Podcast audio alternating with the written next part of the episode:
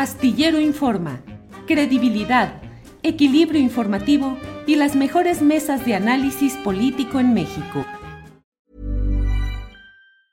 Ever catch yourself eating the same flavorless dinner three days in a row? Dreaming of something better? Well, HelloFresh is your guilt-free dream come true, baby. It's me, Kiki Palmer. Let's wake up those taste buds with hot, juicy pecan-crusted chicken or garlic butter shrimp scampi. Mm.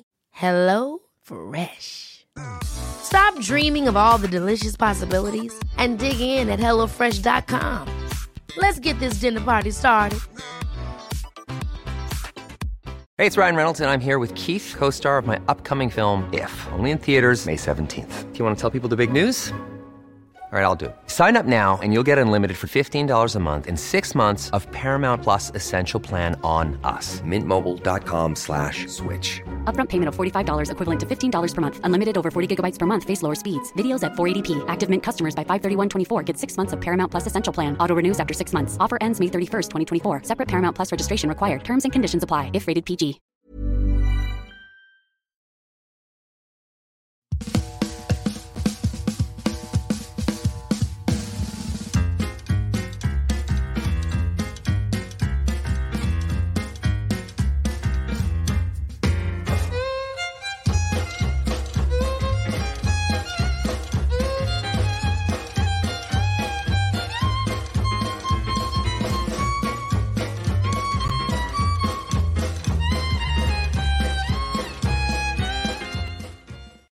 La una de la tarde, la una de la tarde, gracias por acompañarnos en una emisión más de Astillero Informa. Gracias, en esta ocasión tenemos la información más relevante del día, mm, los martes que se platica con Carolina Rocha, mesa de periodismo y todo lo relevante de este día. Gracias por acompañarnos en este martes 26 de septiembre de 2023. Tendremos, como siempre, pues la información relevante y sobre todo el tema de este día, los nueve años de que sucedió en México una tragedia, una eh, barbarie que hasta ahora no ha sido suficientemente esclarecida ni suficientemente sometida al imperio de la ley y a la exigencia de justicia. La desaparición de 43 estudiantes normalistas de Ayotzinapa en Iguala Guerrero, en una acción que sigue mostrando eh, la concertación de intereses, el complot, la confabulación de intereses policíacos, militares, políticos, que en aquella ocasión tuvieron esta expresión trágica, pero que siguen presentes, dominantes, opacos, injustos, controladores, impunes, tolerados. Vamos a hablar de eso y de otros temas a lo largo de este programa. Y de inmediato vamos ya con mi compañera Alex Fernanda, quien nos tiene información del día. Alex, buenas tardes. Hola Julio, ¿cómo estás? Buen martes. Buen martes, Alex. ¿Qué tenemos en este día, Alex Fernanda? Híjole, Julio, hoy quiero comenzar recordando un suceso, como ya lo has mencionado, que todavía le duele mucho a México. Me refiero al 26 de septiembre de 2014, cuando 43 estudiantes de la Escuela Normal Rural Raúl Isidro Burgos fueron privados de su libertad. El infierno comenzó cuando los estudiantes querían, bueno, se trasladaron a Iguala porque querían participar en la conmemoración por el 2 de octubre pero nunca llegaron. Ya pasaron nueve años desde ese trágico momento y a lo largo de este tiempo se han dado narrativas, investigaciones, descalificaciones, pero todavía no se sabe qué pasó con los estudiantes. Vidulfo Rosales, que es el abogado de los, de los padres, dijo que la principal exigencia que ellos tienen es que se entregue, que el ejército entregue los documentos que fueron recabados. Y dijo lo siguiente, desde nuestro punto de vista ya se otorgó la información. Creo que la información faltante en estos momentos es la que tiene el ejército mexicano y es información sumamente relevante porque ellos dieron seguimiento a los estudiantes desde su salida y durante los hechos. ¿Qué dijo el presidente López Obrador al respecto? Vamos a escuchar. Ayer se tuvo una reunión con los padres, con los abogados y me había comprometido a entregar toda la información. Tenemos diferencias, ellos eh, insisten de que el ejército no está cooperando, que quiere que no se sepan los hechos. Yo no estoy de acuerdo con eso, eh, porque el ejército eh, ha entregado toda la información que tiene y ayudado. Ellos no quisieron recibir ese informe ayer. El abogado salió a decir, desde luego respeto su punto de vista, no lo comparto, de que lo que se le dijo aquí fue algo muy similar a la llamada verdad histórica. Creo que exageró o se confundió, porque nosotros tenemos principios, tenemos ideales. Se suele decir, es que usted da la orden, pero no le hacen caso. Yo no permito eso. No es que usted sí tiene voluntad, pero eh, no le están haciendo caso. No, no. Eh, yo estoy ordenando las cosas y me hacen caso. Ahora todo parece estar enfocado a culpar al ejército de que no ha dado información, cuando lo que tenemos que tener como prioridad es encontrar a los muchachos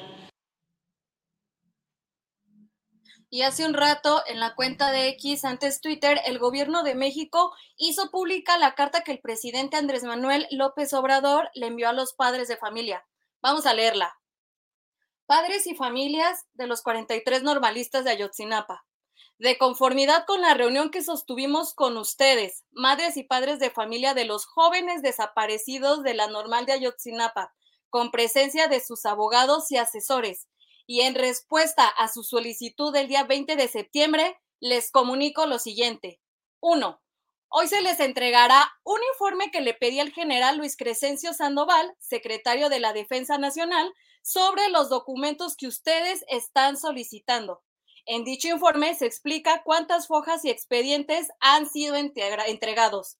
Asimismo, se reitera el compromiso de continuar la búsqueda de otros escritos para no dejar ninguna duda sobre el manejo transparente y el recto proceder de esta institución del Estado mexicano. Dos, hoy también se les entregará todas las grabaciones proporcionadas por el gobierno de Estados Unidos vinculadas directa o indirectamente con el caso de los jóvenes desaparecidos.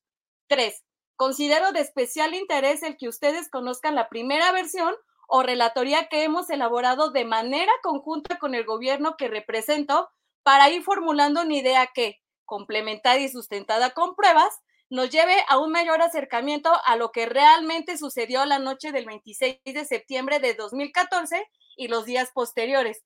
Por supuesto, dicha información se aleja de la llamada verdad histórica.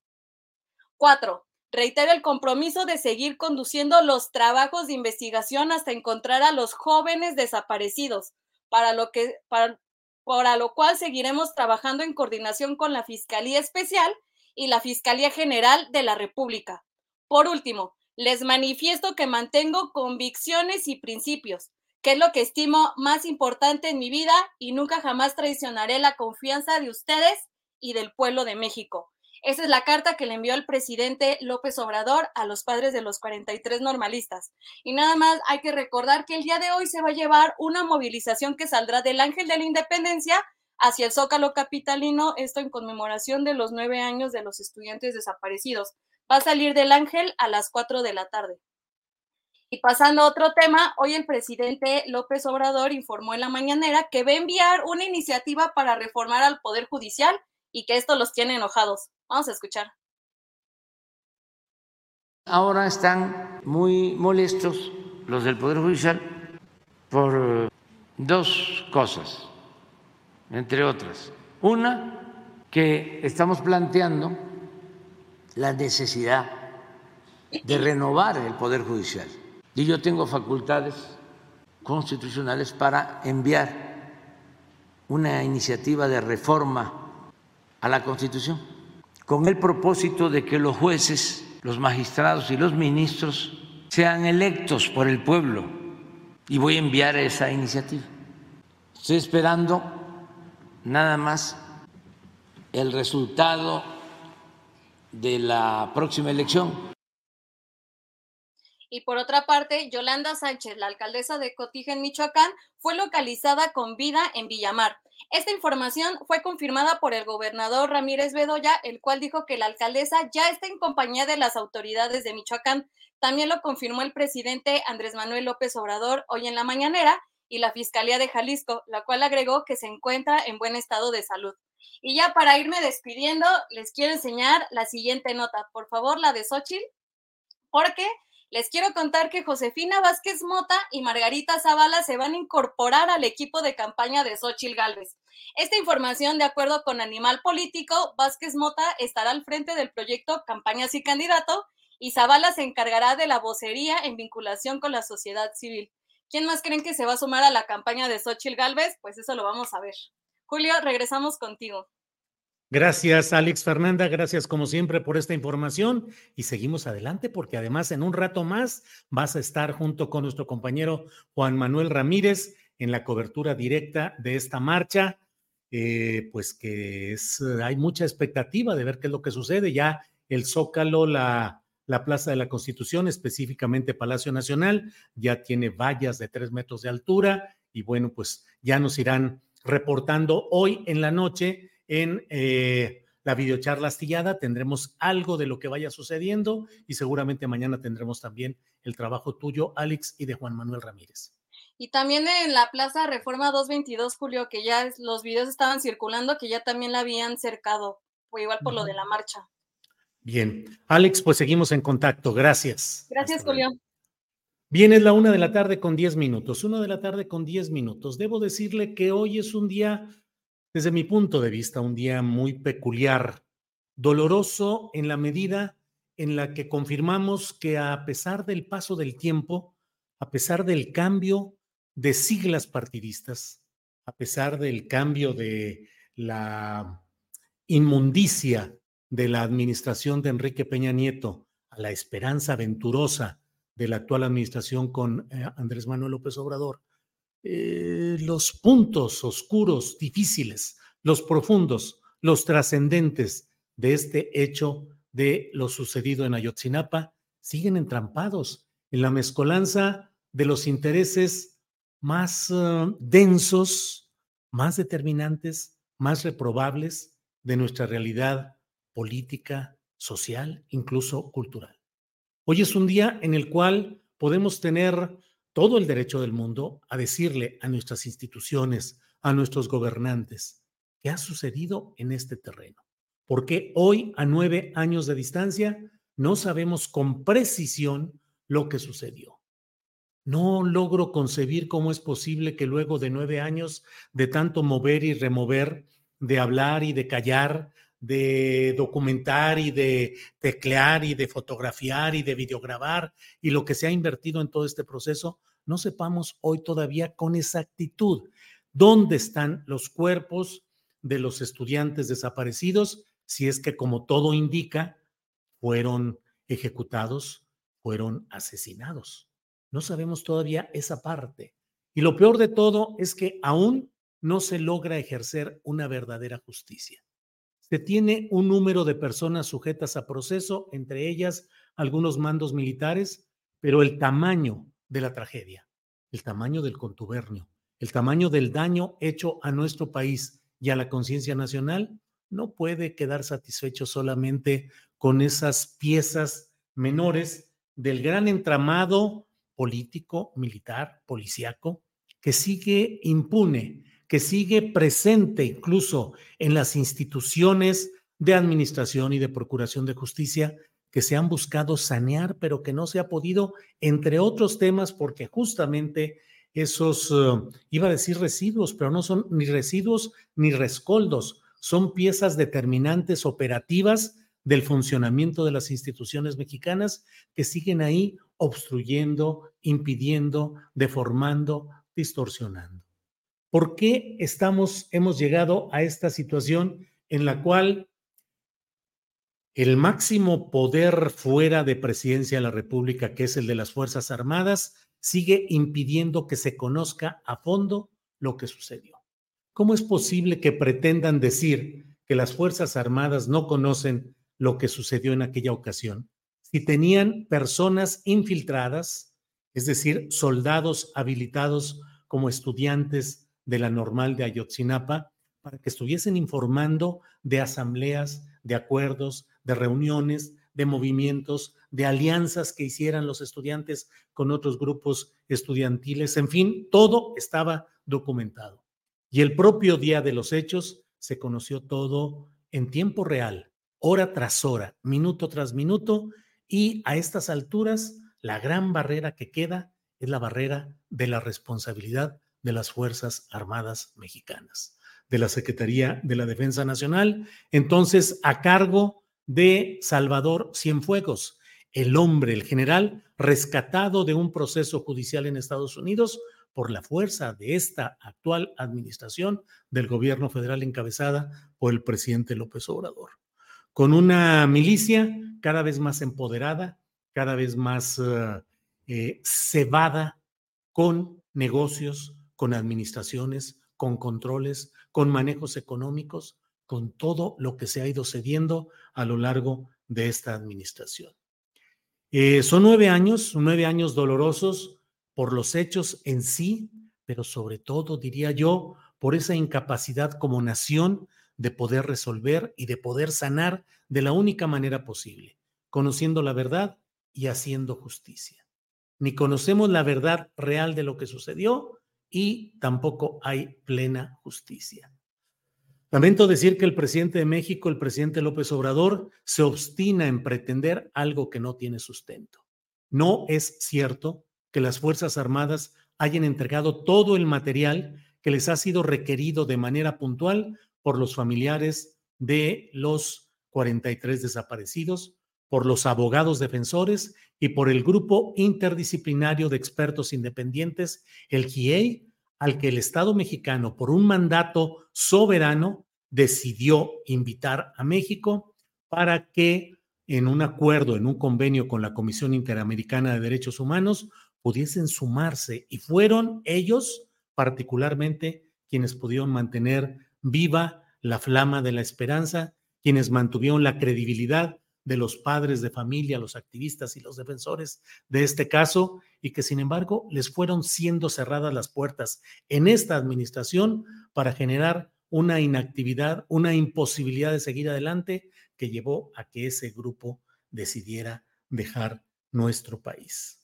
He leído hoy y sé que mm, habrá muchos enojos y habrá muchos uh, enconos y muchas defensas uh, de lo que es el actuar del presidente de la República en este tema, pero yo lo decía ayer en una videocharla astillada.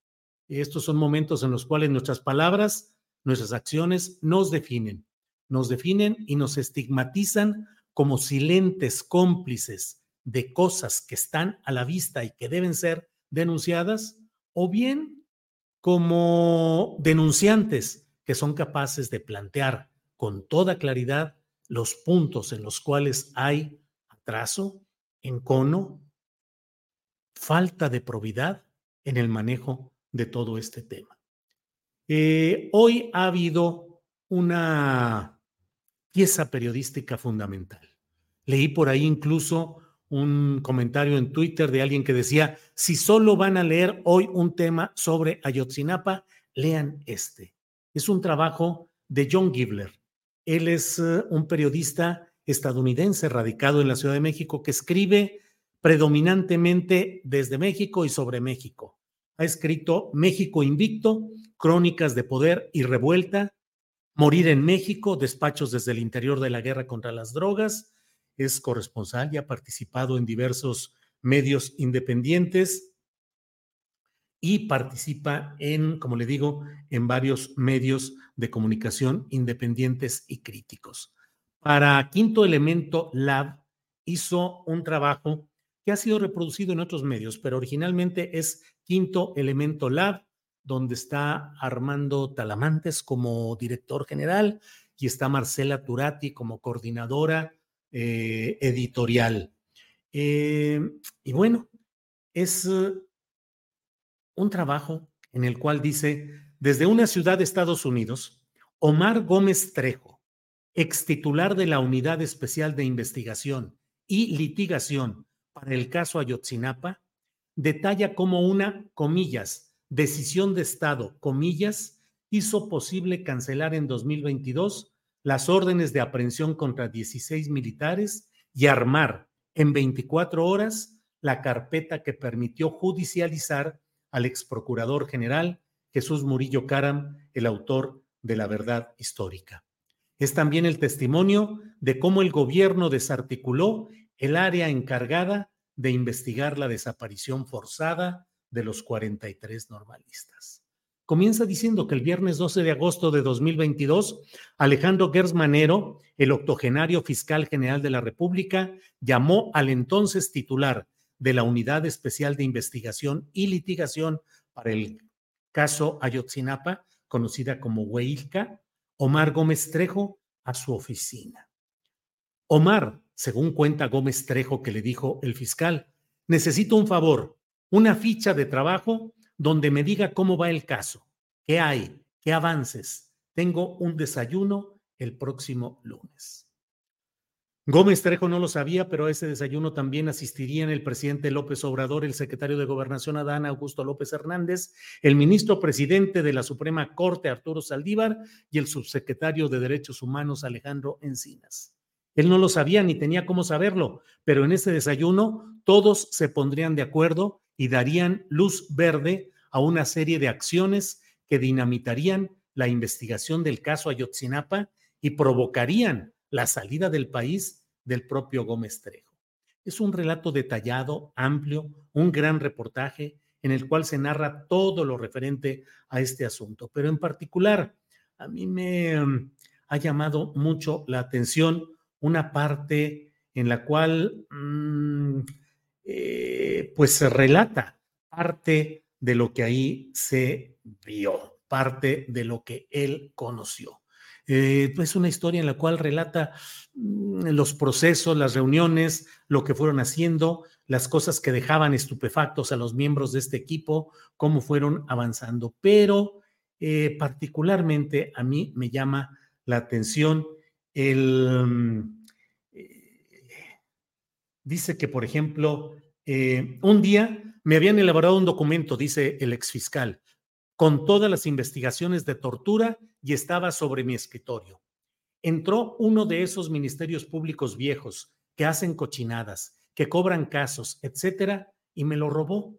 Puso sus documentos encima y lo sacó. Se llevó todo a su escritorio. Yo me percaté, bajé a ver las cámaras, vi cuando él salió de mi oficina con mis documentos. Llegué a su escritorio y ahí estaban mis documentos pidió que levantaran un procedimiento y el superior del Ministerio Público, ladrón, le dijo, no puedo, jefe, es de mis confianzas, es de mi amigo, es mi amigo.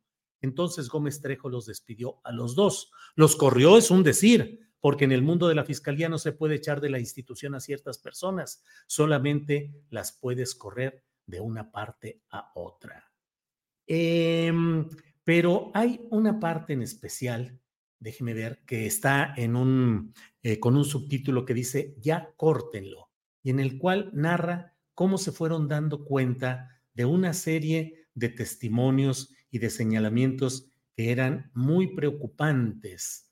Em, eh, alguien envió cajas con la información que influía los videos de las torturas que sufrían los detenidos en las instalaciones del gobierno del estado de Guerrero, la Procuraduría General de la República y la Marina, grabadas por el propio CISEN, golpes, toques eléctricos, asfixia con bolsas de plástico, los viejos métodos aún vigentes.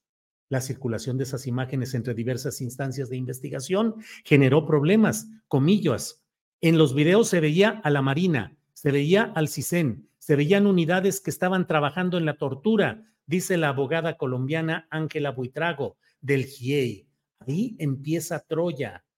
Gómez Trejo agrega que los funcionarios de la FGR se negaron a analizar el audio de los videos, algo que pidieron para identificar las voces de las personas que no salían en las imágenes, con la saluda, con la excusa de que la calidad era muy mala. Los mandaron a España, sí pudieron resolver esto, sí se determinó a quién correspondía cada una de las voces, pero ahí se pudo judicializar a varios funcionarios de la ex, de la entonces Procuraduría General de la República por delitos de tortura. Pero ahí dice Buitrago, ese fue el momento de quiebre, la crisis, crisis, crisis empieza porque se va a judicializar a una persona y esa persona es del CISEN. La crisis empieza en noviembre del, del 2021 porque incluso dentro de la misma fiscalía se da la orden de que no se judicialice estando los elementos. Ahí empezarían los días incómodos, dice Gómez Trejo, los días en los que venían funcionarios a quererte dar instrucciones, a decirte que por instrucciones de tal o cual funcionario de alto perfil, tú no puedes hacer esto. Luego se publicaron los mensajes que intercambiaron miembros de Guerreros Unidos en Chicago y México, los mensajes de texto de BlackBerry. Eso fue sumamente investigado y analizado. Fueron a Estados Unidos, vieron los documentos. Eh, eh, buscaron tener copias de todo, pero nos regresamos a México, dice Gómez Trejo. Afinamos la solicitud de asistencia técnica internacional y en un mes yo subo a Washington para que me manden la información. ¿Por qué subo yo? Porque desconfiaba de que en un momento dado alguien más agarrara esos discos y me los copiara. Entonces yo voy al Departamento de Justicia, recojo las evidencias en propia mano y las llevo de vuelta a México. Atención a esta parte. Dice, es una prueba muy contundente del involucramiento que tenía el ejército con el crimen organizado. Eso dice Gómez Trejo sobre el conjunto de mensajes interceptados en Estados Unidos. En las evidencias de Chicago se logra ver que los militares venden armas, que capacitan a miembros de Guerreros Unidos, que reciben dinero. Gómez Trejo piensa que haber conseguido esas pruebas fue un punto de quiebre. Ahí es donde ellos entendieron que estaban en problemas, que había una prueba que no controlaron, había un fiscal que no controlaron. Entonces es cuando dicen, ya, córtenlo. ¿Y sabe usted? Se cortó a Omar Gómez Trejo, que era el hombre que tenía toda la información, el seguimiento, la continuidad de la información, se le corrió, se le amagó, se le amenazó, tuvo que salir del país y se nombró a un tabasqueño sin especialidad en asuntos de derechos humanos, mucho menos del caso Ayotzinapa, para que empezara a empaparse, a entender, a ir viendo cómo podían ir las cosas de bajadita ya sin mayor problema. Las órdenes de aprehensión que hubo en su momento se controlaron, se pospusieron, luego se ejercieron, varios de los involucrados están ya en libertad bajo fianza y finalmente en el fondo, en el fondo, lo que se ha estado cuidando es que no surjan estas pruebas del involucramiento de personajes de esta índole en, en la tragedia en la tragedia de Iguala Guerrero con los estudiantes de Ayotzinapa. Creo que eso es parte de lo que debemos tener presente en un día como este, que es un día triste, es un día doloroso, un día asiago y un día en el cual, por otra parte, pues está la protesta colectiva hoy en la Ciudad de México y en otras ciudades que desembocará en el Zócalo, en la Plaza de la Constitución y seguramente frente a Palacio Nacional. Bueno, pues hasta ahí llego con este comentario, con este señalamiento, con lo que creo que es importante de este día. He leído mucha información. Ya platicaremos del tema un poco más adelante con Temoris Greco, con Arturo Rodríguez y con Arnoldo Cuellar en este día. Déjenme pasar a otro tema antes de que llegue el momento de ir a, em, a platicar en martes con Carolina Rocha. Déjenme ir antes y ponerle este video de lo que dijo hoy el gobernador del estado de Oaxaca, eh, Salomón Jara, eh, molesto por la entrevista que hicimos ayer con Pedro Matías, corresponsal de proceso, un periodista cabal, de primera, crítico, honesto, reprimido físicamente por la difusión de sus trabajos periodísticos y que hizo pues este enojo en el cual hoy el gobernador de Oaxaca, Salomón Jara, llegado por Morena, pues arremetió contra Proceso, contra la jornada y contra el programa nuestro. Eh, aquí está el video, veamos. Pero, pues ya saben que tiene socios también la jornada. Y nos empezaron a pegar, que hay inseguridad, que cuando venga el embajador de mm, Estados Unidos no va a poder caminar sobre eh, las calles del centro histórico, que no va a poder entrar a Palacio de Gobierno, y si vienen empresarios tampoco, que Oaxaca es una gran situación violenta, grave, y eso también lo estuvieron diciendo algunos medios, entre ellos Proceso, que lamento mucho porque Julio Scherer, papá, era de primera, pero ahora, ¿qué dicen algunos eh, articulistas o algunos reporteros de proceso? Que Oaxaca vive una situación de extrema violencia, que no se puede caminar en las calles, que no se puede andar. Pues yo creo que el proceso no conoce Oaxaca porque ustedes pueden caminar. Estaba yo escuchando a un periodista que le tengo mucho respeto, como a todos ustedes, a Julio Scherer.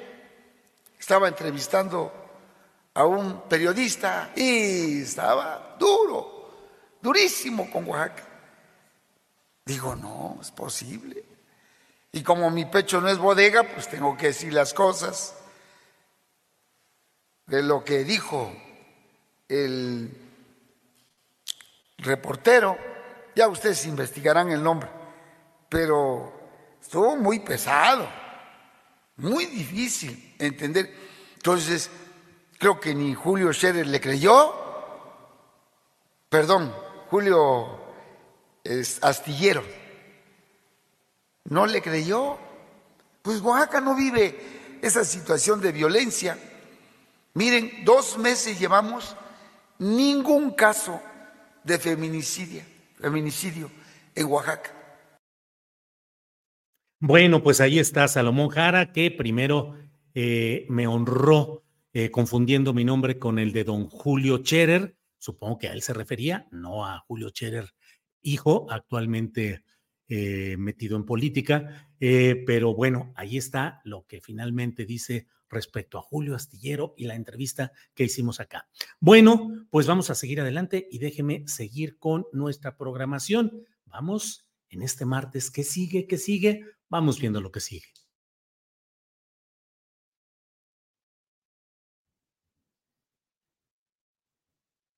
Bueno, bueno, bueno, bueno. Bueno, bueno, bueno, ahí estamos. Un segundo.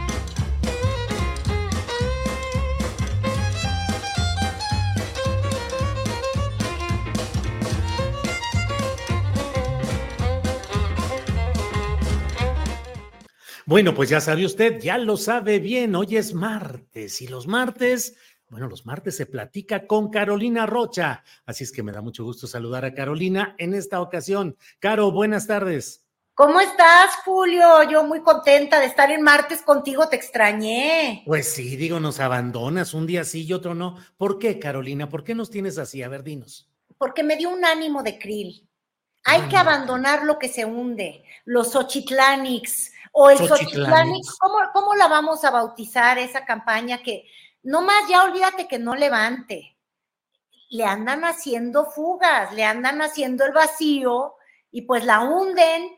Hablo obviamente de Xochitl Galvez, ay, pobrecita, Julio. Pero si era el fenómeno mediático que iba a arrasar y que iba subiendo en popularidad, ¿cómo que Xochitlán Carolina? ¿A qué te refieres? Pues pues sí, fíjate, tú dices que iba subiendo en popularidad, pero nadie se quiere subir a ayudarla.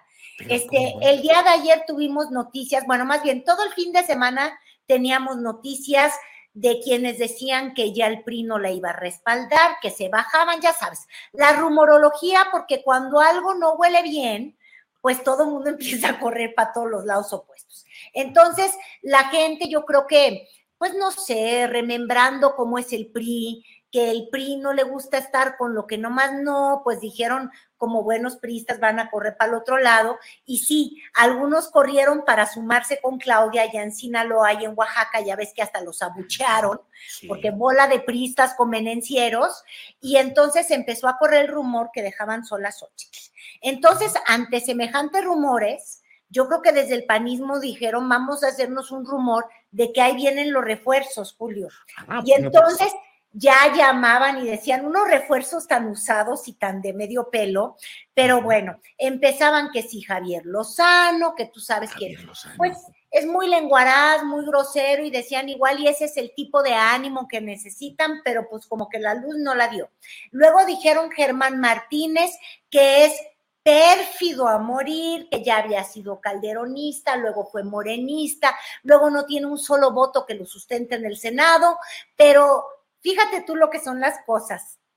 Él ayer en radio se paró para anunciar que no, que la quiere mucho, pero que no la ayuda. ¿No te parece una fregadera, Julio? Pues oye, entonces nadie quiere. Digo, Javier Lozano duró más, duró qué? Minutos, horas como vocero de Coparmex. Donde quiera que entra, sale destapado. Pues, ¿cómo va a ser vocero de de Sotit. Y luego... Es, es muy grosero, fíjate, entonces no puede ser vocero. Luego Germán le dijo que no. Y fíjate, hoy en la mañana Lili Telles ya tuiteó que tampoco, porque decían, bueno, vamos a subir a, a, Lili y Lili Telles, tú sabes, con todo este prestigio antitrans, con todo este prestigio antidiversidad sexual, este, yo creo que ella sí en congruencia dijo, no, pues yo con Xochitl la amo mucho, pero no voy a ser su vocera. Y dio la misma excusa que Germán Martínez,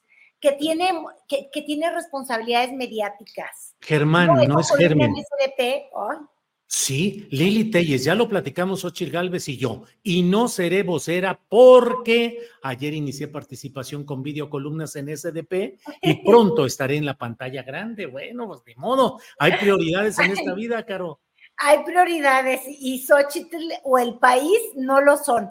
Pero fíjate tú, el que sí ha decidido ayudarla con todo el peso de su lengua mala, apestosa, con todo el peso de su alto vacío, es Vicente Fox, que ayer decidió ayudarla con un dardo envenenado y ha subido este tweet que él dice que no es antisemita, que tanta gente, ya sabes, que, que, es este súper pro, pro conservadores, dicen que no es antisemita porque Claudia cometió el pecado de tener una cruz. Este, y entonces le recordó que es judía y extranjera.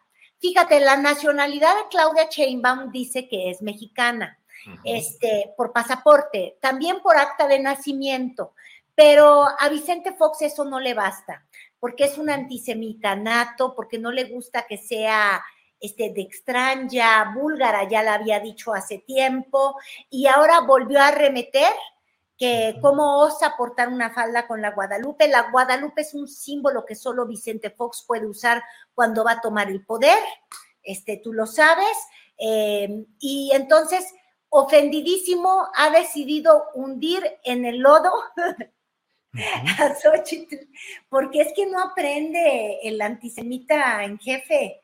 ¿Qué, ¿Qué podemos hacer con Vicente Fox? Nada, pues Vicente Fox se convierte, en primer lugar, es una referencia para Xochitl, que recuerda que con mucha frecuencia la, se le ha mencionado como Foxochitl, no solo por el origen político, con Fox como su padrino político, sino además por esa lengua desbordada, por esa proclimidad a enredarse con sus propios dichos. Y bueno, pues Vicente Fox, el mejor servicio que le podría hacer a Xochitl, al PAN, al Frente Amplio, es guardar silencio calladito. ahí está problema, Julio. Sí, ¿por qué? El silencio lo guarda le pueden mochar la lengua, como diría el mochamanos de, de, de, allá de Nuevo León. El bronco. El problema es los dedos, se le desacan el tweet. Para hacer daño no tiene que abrir la boca foxiana. ya no es de lengua, me como un taco. No, no. Ahora El señor tuitea y vomita las locuras que de pronto lo, lo, poseen. Entonces, fíjate tú, este señor fue presidente de un país súper multidiverso, eh, con una comunidad migrante importantísima, pero odia a los extranjeros. Oye, yo nunca lo vi que cuando fuera presidente dijera, lárguense turistas, los odio asquerosos, españoles, nada más dan dádivas. Es que eso sí le gustaba. Pero fíjate lo que son las cosas, él es hijo de madre española. Por eso te digo, los españoles sí, es que, es que hasta para ser extranjero hay que tener nivel en, en la mente conquistadora Hernán Cortesca de, de, Vicente. Hijo de padre de familia irlandesa, de apellido Foods, que luego se convirtió en Fox. Y por otra parte, se tuvo que cambiar la Constitución General de la República para que pudiese él entrar siendo hijo no de dos padres nacidos en México, sino solo de uno. Así es que él, que ha sido como el presidente más entreguista, y vaya que los ha habido, más entreguista de Estados Unidos, imagínate nada más ahora estar renegando de extranjeros, francamente, qué incongruencia. Pero no, todo.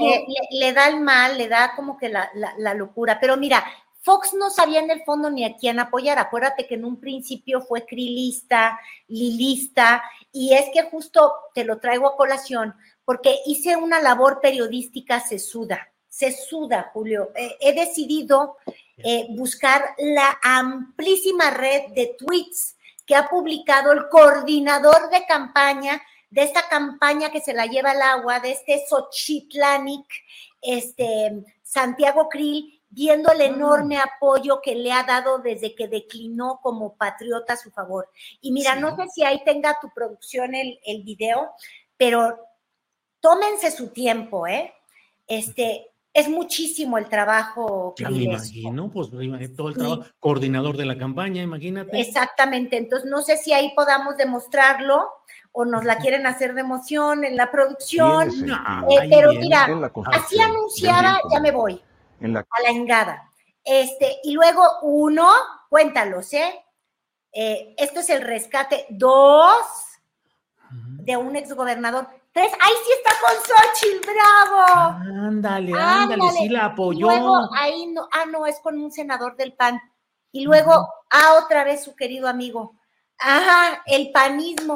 Ah, y ya. Y ya. Así es como trabaja un coordinador idéntico que Dan Augusto, que tampoco hace un caray por Claudia. Este, tener coordinadores así o ser un coordinador así es una dicha que nunca debe aquilatarse, mi querido Julio. Este, ese es el problema que trae Sochi, que el fuego amigo, hablando en términos foxistas, es brutal. La tienen sola, porque o los que están en el PAN son muy conservadores, como la propia Lili Telles, que ya no quiso ser su vocera, o son muy interesados, como Germán Martínez, que dijo no, no, sí, pero no, este, o, son sin remedio como Fox, el asunto es que está sola. Y los únicos grandes cartas que ha podido reclutar, que el día de ayer anunciaban medios como Animal Político, eh, son dos grandes perdedoras, mm, como Margarita Zavala, como Josefina Vázquez Mota, que ya les están buscando un, lugar ahí. No sé si para volver a perder o bien por qué, pero es grave porque sí, están dejando sola a Xochitl, que era el fenómeno. Este Claudio X González ya preocupadísimo llamó a los refuerzos, ya dijo ayúdenla. Y fíjate, el día de ayer tuvo que hacer campaña Xochitl eh, para mandatarios de otros países. No sé si tuviste esta bella imagen, este tweet que, sube un activista cubano, Antonotti, Antinotti, anti whatever. Antonetti, Agustín Antonetti. Antonetti, Antonetti. Mírala, ahí está. Ay, Xochitl.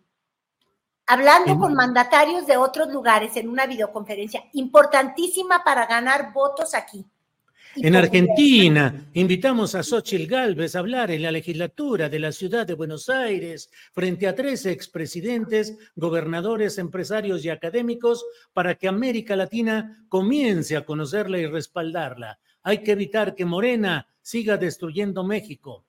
Pero luego leí de parte de los propios grupos que la invitaron, que la invitaron y le preguntaron cosas concretas y que ella se echó rollos y rollos de su historia y de mil cosas y no le entró a las preguntas concretas que le habían planteado. Ayer lo leí. se está preparando, se está preparando. Eh, ya no quiere plagiar propuestas de alguien más. Es que fíjate, yo lo digo aquí a risa y risa, pero la verdad es que patéticas semanas para Xochitl Galvez. Uno. Sí ya no la mientan en la mañanera y eso pues no ayuda, porque finalmente su campaña es decir, yo me fajo, me peleo con el inquilino de Palacio Nacional. Entonces ahí ya no. Luego, entre que Marcelo se iba, viene va, si no viene y se va al trife y demás, pues como que ya no le prestan mucha atención. Luego la Casa Roja. Luego el plagio te iba a decir el plagio rojo, pero no, tampoco es plagio guinda. Bueno, el plagio este, azulgrana, ¿cómo le dicen a los pumas? El plagio, ¿cuáles son esos? Auriazules. Son, son dorados con azul, pero. Auriazules, auriazules. auriazules eso. Entonces, ha venido de escándalo en escándalo y luego, ayer dice uno, bueno, ya va a agarrar vuelo. Pues sí, vuelo el que se dieron este, dicen, acusan los ochilistas que gente del sindicato de no sé qué cosa aeronáutica. El asunto es que le han puesto una bucheada en, en el aeropuerto. Entonces, defensores de ella decían que es que porque ella llegó tarde a, a, subirse y quiso entrar primero, quizás porque tenía un vuelo premier, que entonces también, si esa es la solución, pues también es un problema porque supuestamente no viajan en primera ya los candidatos, no, no eran muy austeros. Pero bueno, así le fue. Tú tienes ahí el video que ayer se viralizó como un loco y pues como que no, el, el fenómeno de te amo, Aquí está. Somos un chico y seremos más. Somos un chico y seremos más. Somos un chico y seremos más.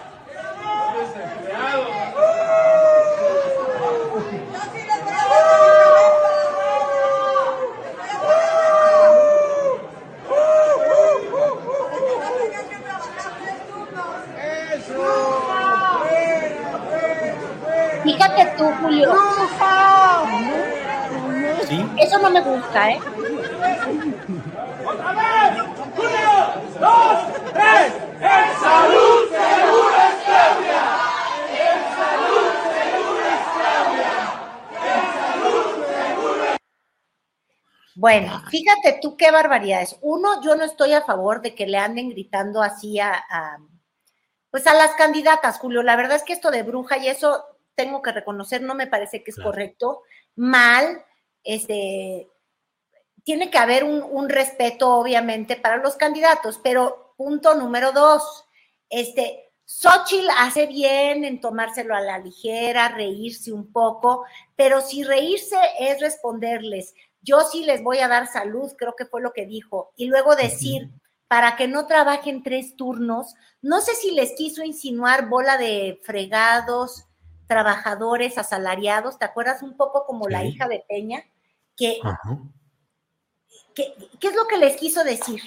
Pues es que mira, realmente esa manera de tratar de enfrentar a un grupo que te está señalando ese tipo de cosas, es como si estuvieras en una arena de lucha libre y el luchador enmascarado sin máscara se pone a retar al público y cómo ves, o sea, creo que no es el comportamiento adecuado, prudente ante una serie, digo, a López Obrador nunca lo hemos visto o lo vimos cuando viajaba en líneas comerciales enfrentando o confrontando a nadie. Y hubo momentos en los que también hubo gente, no como ahora tantos, pero sí hubo pero que ahora López Obrador se evita los viajes, ella tampoco quiere que le anden pues, recordando a su santa madre que en paz descanse, porque hay un desgaste eh, eh, en el poder y porque no puede uno ser adorado por todo el mundo y es un país polarizado.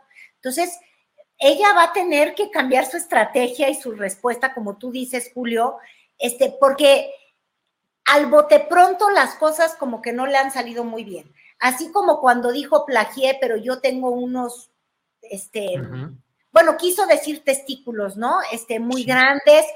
Yo que soy mujer, te quiero decir una cosa, yo me siento muy valiosa, yo me siento muy empoderada y no necesito tener, la cito, ¿eh? es que a mí no me gustan estas palabras, yo no necesito tener huevos para mostrar mi valía.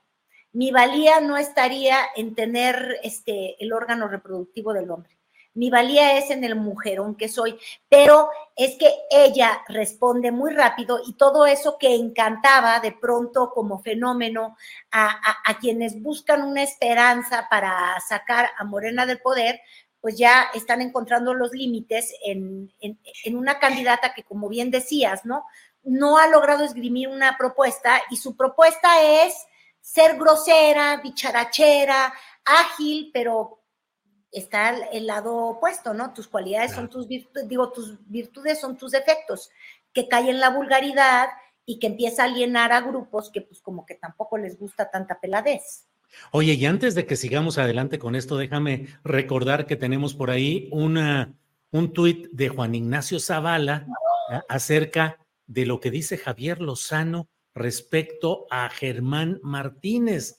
Dice Juan Ignacio Zavala, Mientras tanto, en la campaña de Xochitl se vive gran ambiente entre los nuevos voceros de la candidata. Juntos son dinamita. Y se refiere al tuit de Javier Lozano que dice, ahí lo tienen, es Germán Martínez, listo para una tercera puñalada por la espalda. Qué horror de cabrón.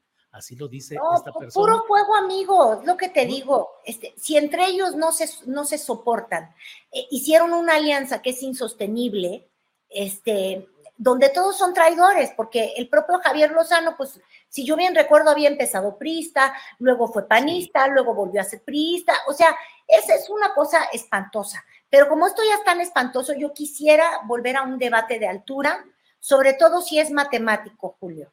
Matemático, un debate. Sí, mira, te estoy hablando del candidato que aún no es candidato, pero sí quiere ser candidato allá en, Nuevo León, al que no le salen las sumas, tampoco las restas, mucho menos las velocidades promedio, este, pero bien que presume, ayer anduvo allá en Nuevo León, en, bueno, ahí siempre está, ¿verdad?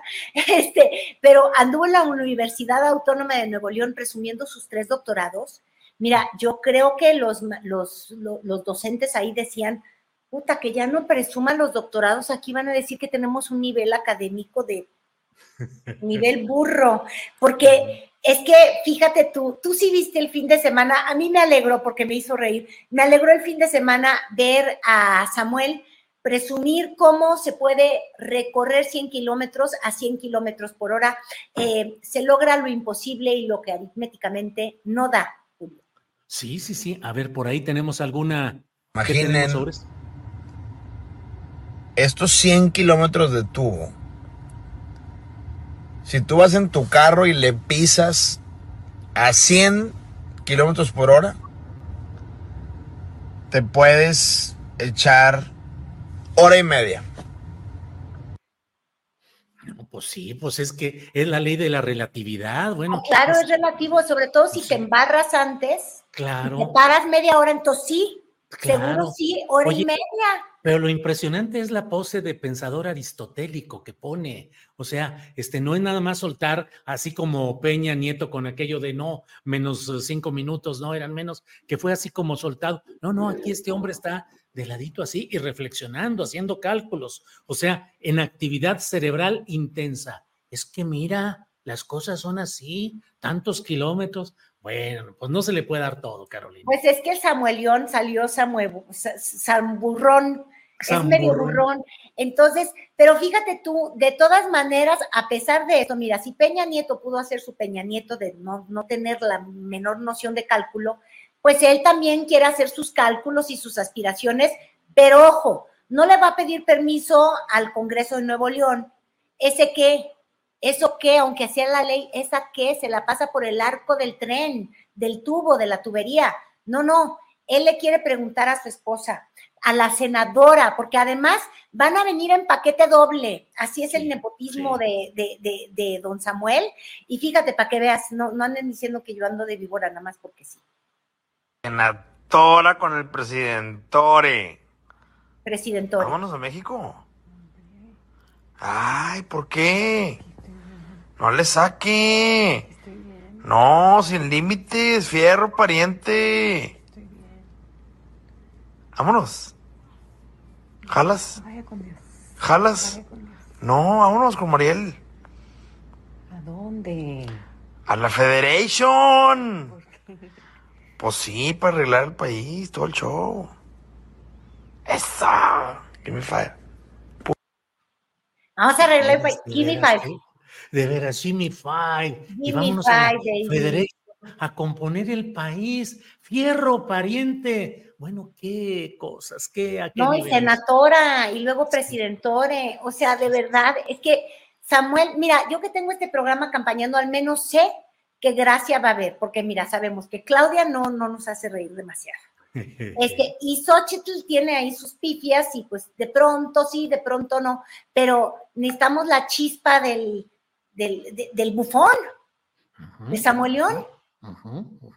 Pues así están las cosas en ese, en ese nivel. Y siguen además los destapes por todos lados, no nada más el presidentore y la senatore, sino por otros lados están todos en la Ciudad de México, en otros lugares. ¿Cómo vas viendo esos destapes, sobre todo los morenos, Carolina? Oye, no, no, no, no, no, es que sí son una enfermedad. Tú sabes que estas ganas del poder es, es un virus, un virus del que ni siquiera se pudo vacunar el doctor López Gatel. Este, él redujo el padrón electoral de la Ciudad de México considerablemente, personas que no podrían ya ni siquiera saber de la contienda, porque no les traía la vacuna, porque no quería que usaran cubrebocas, pero él sin cubrebocas nos dice sus aspiraciones y a mí, yo sé que tú ya lo entrevistaste, Julio, pero a mí, a mí la verdad, la verdad, la verdad, me dan ganas de hacerle caso. Quédate en casa. Ah, Si ese quédate señor en casa. contienda, quédate en casa. La sana distancia, no va a caber la esperanza con este tipo queriendo aspirar. De verdad que son puercos y trompudos, pero mira, tú escúchalo, yo me vuelvo a enojar. A ver, a ver. Y terminando el registro para la selección de la coordinación de los comités de la transformación en la Ciudad de México. Mañana tendrán noticias de nosotros. Vamos a presentar una propuesta muy interesante, muy integral, muy abarcadora, basada en derechos, basada en justicia social y basada en una sociedad humanista, humanizar la ciudad. Ese es nuestro proyecto. Nos vemos pronto. Gracias, gracias compañeras, compañeros, gracias. Ay, no, Julio, mientras no la humanice como humanizó el virus del COVID, así, entonces, este, imagínate, él empezaba con sus cálculos, ¿no? ¿Qué tal que él decía que como máximo seis mil decesos, entonces, como máximo seis mil votos, que no le salgan bien sus aritméticas, porque entonces ves que luego acabaron, ya le estoy haciendo como López, Sí. Así, como 500 mil fallecidos. No, no, no, yo no quiero que él vaya a llegar a los 500 mil votos ni, ni, ni 500 mil deseos de él en las encuestas. Este, sí creo que de verdad, a mí, en lo particular, me parece cínico que, que se postule, ¿eh? Y más porque Claudia Sheinbaum como que no lo quiere mucho, ¿no te acuerdas que lo tuvo que Sí, sí, sí. peluciar y sacar de su equipo? Porque si ha sido por él, no se logra con éxito la vacunación aquí en la Ciudad de México, que fue yo creo que la primera ciudad que hizo el ejemplo de que se podía hacer bien, pero me lo corrieron, ¿eh? Ahora, a eso voy, tú que todo lo sabes, Carolina. ¿Qué, ¿Por qué aparece en escena López Gatel? ¿Solo para buscar ser senador o diputado y tener por esa protección legislativa más adelante? ¿O es una carta pues del grupo más cercano a López Obrador para enfrentar a García Harfus que lleva la marca directa de Claudia Sheinbaum? Es que yo creo que ni le alcanza, Julio. Al inicio de la pandemia, cuando salía a diario en la conferencia y todavía no, no veíamos este, apilarse los números de, de muerte, pues sí parecía rockstar, tuvo su momento de, de mucho éxito. Yo creo que la vanidad no tiene límites y también creo que él sí quiere tener fuero y se está vacunando. Se está vacunando buscando un cargo este, en la Ciudad de México. Porque como los métodos, tanto en la Ciudad de México como en los demás estados, van a, a asemejarse a los de Morena, es decir, perdedores tienen un cargo, pues por eso se sacó esta as bajo la manga, porque yo creo que quiere un cargo en el que hasta se conforma con la Asamblea Legislativa, ¿eh? Tanto así, ya, Pues sí, ya de perdido lo que aparezca. Pues sí, de lo perdido lo que aparezca. O sea, como académico tiene sus credenciales. Este, bueno, ya fallosas después del comportamiento ante el COVID, pero podría quedarse en la academia, que, el- que finalmente ahí se hizo, pero no, pues un fuero, ni quien le diga que no, cuando posiblemente, este, pues sea alguien perseguido, este, al menos, no importa si gana o pierde Morena, van a caer, este, todos estos procesos en su contra, que de hecho ya los tiene, ¿eh? Él tiene procesos penales en contra. eh, por, por la- la- las familias con niños de cáncer y también este, víctimas del, eh, fallecidos de- de- del COVID por negligencia. Entonces ahí está. Ahora, hay muchos impresentables, ya nada más para, para no dejarnos de divertir.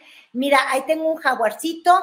En Chiapas, la candidata más pedante más se pedante. quejó hasta del internet. Ay, la mala calidad del internet para inscribirme. Ay, cambien en el método para mí, porque es que yo soy una figura de la televisión, soy un, soy un tiburón. Y te acuerdas que ella le grose- grosereaban los lacandones y les decía, Ah, sí, anden, le sí, pónganse a trabajar, les Sí. filtraron sus conversaciones. Sí. Bueno, pues la aspista, porque se hizo con Pedro Aspe, hay que tener memoria, de la tal Patricia Armendaris, ¿verdad? Sí, Armendaris. Ajá. Pues también esa, también esa. También. que es, A ver, ¿y qué dijo? ¿Cómo está eso? Pues pedante, mírala como ella es. Amigos, les quiero contar con mucha alegría que finalmente ayer logré registrarme ya como candidata a la coordinación de los trabajos de transformación de la 4T en Chiapas.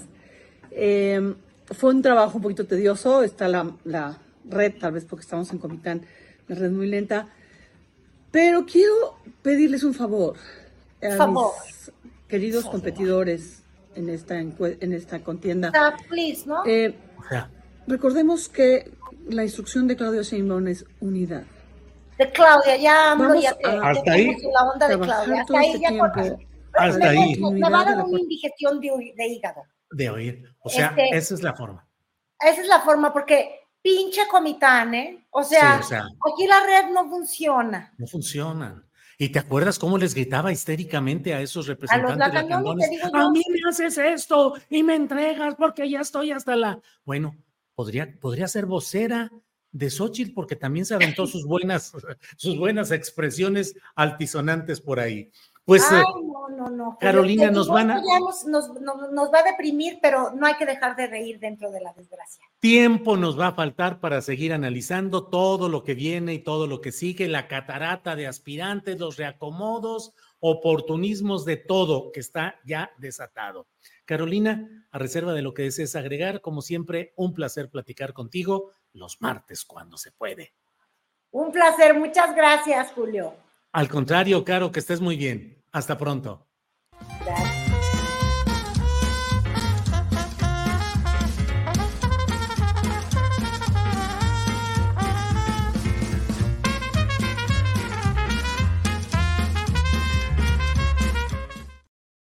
Don Arnoldo Cuellar, buenas tardes, que estamos aquí de Azolapas. No, ya llegó Temoris Greco. Arnoldo, buenas tardes. Ya llegué tardes, de solapas. Temoris viene llegando de, de León, Guanajuato, a la Ciudad de México.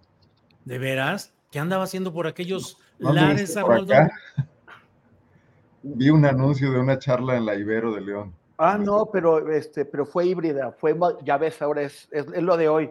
Modalidad híbrida. Yo ya me iba corriendo al Ibero para saludarte, mano. Fíjate, pero aquí lo puedes saludar. Temoris, buenas tardes. Hola, hola, hola, hola, Julio, Arnoldo. ¿Y, y dónde está don, Arturo? Retra- un poco retrasado, seguramente debe estar ya por llegar. Pero bueno. Yo iba a pues, saludar y a invitarle unas guacamayas acá en León, que, que para que vea lo que es bueno también, que no todo es el cobadonga. Unas, unas guacamayas, pero luego di- dice Andrés Manuel que las guacamayas son del Pentágono, algo así. Sí, sí, sí, pero no esas, no esas, Ah, no esas. otras, Ah, no bueno. esas. Em, bueno, vamos, vamos entrando en materia porque hoy hay mucho material y bueno, la verdad es que hoy es un día en el Ever catch yourself eating the same flavorless dinner three days in a row? Dreaming of something better? Well, HelloFresh is your guilt free dream come true, baby. It's me, Kiki Palmer. Let's wake up those taste buds with hot, juicy pecan crusted chicken or garlic butter shrimp scampi. Mm. Hello Fresh. Stop dreaming of all the delicious possibilities and dig in at HelloFresh.com. Let's get this dinner party started. Hey, it's Ryan Reynolds, and I'm here with Keith, co star of my upcoming film, If, only in theaters, May 17th. Do you want to tell people the big news? All right, I'll do it. Sign up now and you'll get unlimited for $15 a month in six months of Paramount Plus Essential Plan on us. Mintmobile.com slash switch. Upfront payment of $45 equivalent to $15 per month. Unlimited over 40 gigabytes per month. Face lower speeds. Videos at 480p. Active Mint customers by 531.24 get six months of Paramount Plus Essential Plan. Auto renews after six months. Offer ends May 31st, 2024. Separate Paramount Plus registration required. Terms and conditions apply if rated PG. ¿Cuál me parece a mí? Pues que el tema es uh, Ayotzinapa, la marcha que está por iniciar en esta tarde, las palabras del presidente de la República, la reunión de ayer con los uh, familiares eh, de los 43, la postura dada a conocer por el abogado Vidulfo Rosales. Temuris, ¿qué pensar? ¿Qué, ¿Qué decir hoy a nueve años de distancia? Pues ya este gobierno renunció. ¿Así? el, el, compromiso no se va a cumplir. Uh -huh. El compromiso del presidente y es sumamente triste. En, en, septiembre de 2018 fue el momento en que Andrés Manuel López Obrador, como presidente electo, se reunió con las madres y los padres y, y, y asumió un compromiso que pues eh, ya, ya, eran cuatro años de la desaparición y por primera vez en esos cuatro años vimos alegría y esperanza en sí. los ojos de las madres y los padres, incluso eh, eh, en, le dijeron que él no era presidente electo que, él, que, electo, que él era su presidente, y fue, fue, un, fue un momento muy emocionante. Y ahora, pues, eh, la, la, marcha de hoy, como la del año pasado, como la de hace ya dos años, no va a haber palabras bonitas para el presidente en la marcha por Ayotzinapa, porque no se cumplió con el compromiso. El, pre, el, presidente en sus primeras eh, decisiones de, de, de, gobierno empezó a reaccionar en el sentido de cumplir su promesa y eh, se crearon tres, tres, instrumentos de investigación para el caso de Yotzinapa. Una fiscalía especial, que era el, pues, el instrumento más importante porque es el que tiene consecuencias jurídicas. Una, una, una comisión de la verdad para establecer, o sea, como mecanismo de reparación del, del, daño para que, para que, para que los para que las familias de los desaparecidos y, y, y, la nación y el mundo pudieran saber exactamente qué es lo que pasó. Y el GIEI que entraba como coadyuvancia internacional. Y, y el papel del GIEI fue, es, es, que no se puede disminuir. Había cosas que no se sabían hacer aquí en México había eh, eh, partes de la investigación, incluso hasta eh, artículos con, conceptuales sobre cómo presentar los casos ante los jueces eh, para tratar de establecer las responsabilidades, para, para, tratar de que, de que quien tomó una decisión eh, sea sancionado por ello o, o, llamado a cuentas, aunque no sea la persona que la, que la, que la, que la ejecutó. Y, pues avanzaron con lentitud, avanzaron con lentitud durante un tiempo porque no se podía de otra, porque durante cuatro años se había manoseado el caso, habían torturado personas, habían destruido evidencias, habían fabricado evidencias en, la administración pasada. Entonces tú llegas a un caso que, en donde ya buena parte de las, de, de, de, la, de las pruebas que te, que te, permiten entender qué es lo que pasó, pues ya habían sido destruidas o adulteradas o invalidadas y también de los testimonios. Había gente que ya también había sido asesinada. Bueno, todo, todo, todo un desastre. Pero sobre todo que fue muy difícil construir la unidad de investigación y litigación del caso de Ochinapa, o sea, la fiscalía. Porque es un, como una fiscalía especial tenía que estar encuadrada dentro de la Fiscalía General de la, de, de la, de la República. Uh -huh. Y la Fiscalía General de la República, aunque le hubieran cambiado el nombre, seguía siendo exactamente la misma institución que había eh, fabricado la mentira histórica. Seguían la, las mismas estructuras, los mismos señores, las mismas señoras, los mismos mandos, todo el mundo igual, exactamente. Entonces, ellos eh, nombraron a Omar Gómez Trejo con, el, con, con la venia de, de y, la, la, confianza de las madres y los padres, eh, nombraron a Omar Gómez Trejo como el encargado O sea, llega él como externo y lo meten en esa institución a investigar a la misma institución. Y obviamente al principio hubo sabotaje y hubo todo tipo de cosas. Logró construir un equipo, un equipo de gente comprometida, un equipo de gente valiente que se atrevía a investigar a la fiscalía desde adentro de la fiscalía y con la presión de la fiscalía, con la presión del ejército, la presión de la marina, la presión de, de, inteligencia. Y ahí eh, lograron eh, eh, avanzar hasta que les pusieron un alto. Y les pusieron un, un, alto en la, la forma de apoderarse de las acciones de la, de la fiscalía apresurar la judicialización de, Jesús Murillo Caram, tumbar 21 órdenes de aprehensión, quitarles agentes ministeriales, hicieron todo eso, provocaron la, renuncia de Omar Gómez Trejo y colocaron a un nuevo señor, a Rosendo Gómez Piedra, que pues es un tabasqueño que llenó la, la, Fiscalía Especial con sus pues cercanos, que también son tabasqueños y que no tienen la menor intención de avanzar en ese, caso. Eh, acaban de sacar a las últimas dos personas, los, los, últimos dos, dos, fiscales que sí conocían el caso y que sí estaban comprometidos con él. Y ahora eh, hay otros señores que no, no van a hacer nada. Lo, lo, más que van a hacer es, si tienen suerte, buscar algunos restos por ahí.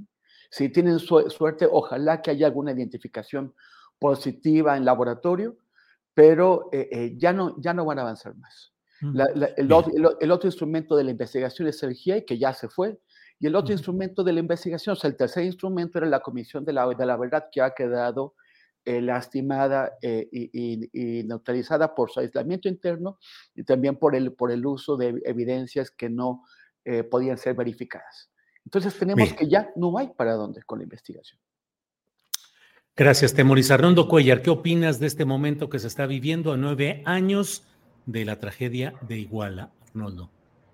Bueno, pues además de todo lo lamentable que resulta el hecho en sí, esto que describe muy bien Temoris, y el hecho de ser un país que no puede realizar eh, un proceso de justicia sobre un caso de esta magnitud, lo cual nos deja, nos deja una explicación muy clara de por qué vivimos la impunidad que, que nos tiene en la situación de violencia actual, puesto que aquí no se castigan ni asesinatos de esta magnitud ni los de todos los días a mí me parece más grave aún el hecho del síntoma que, evidencia, ¿no?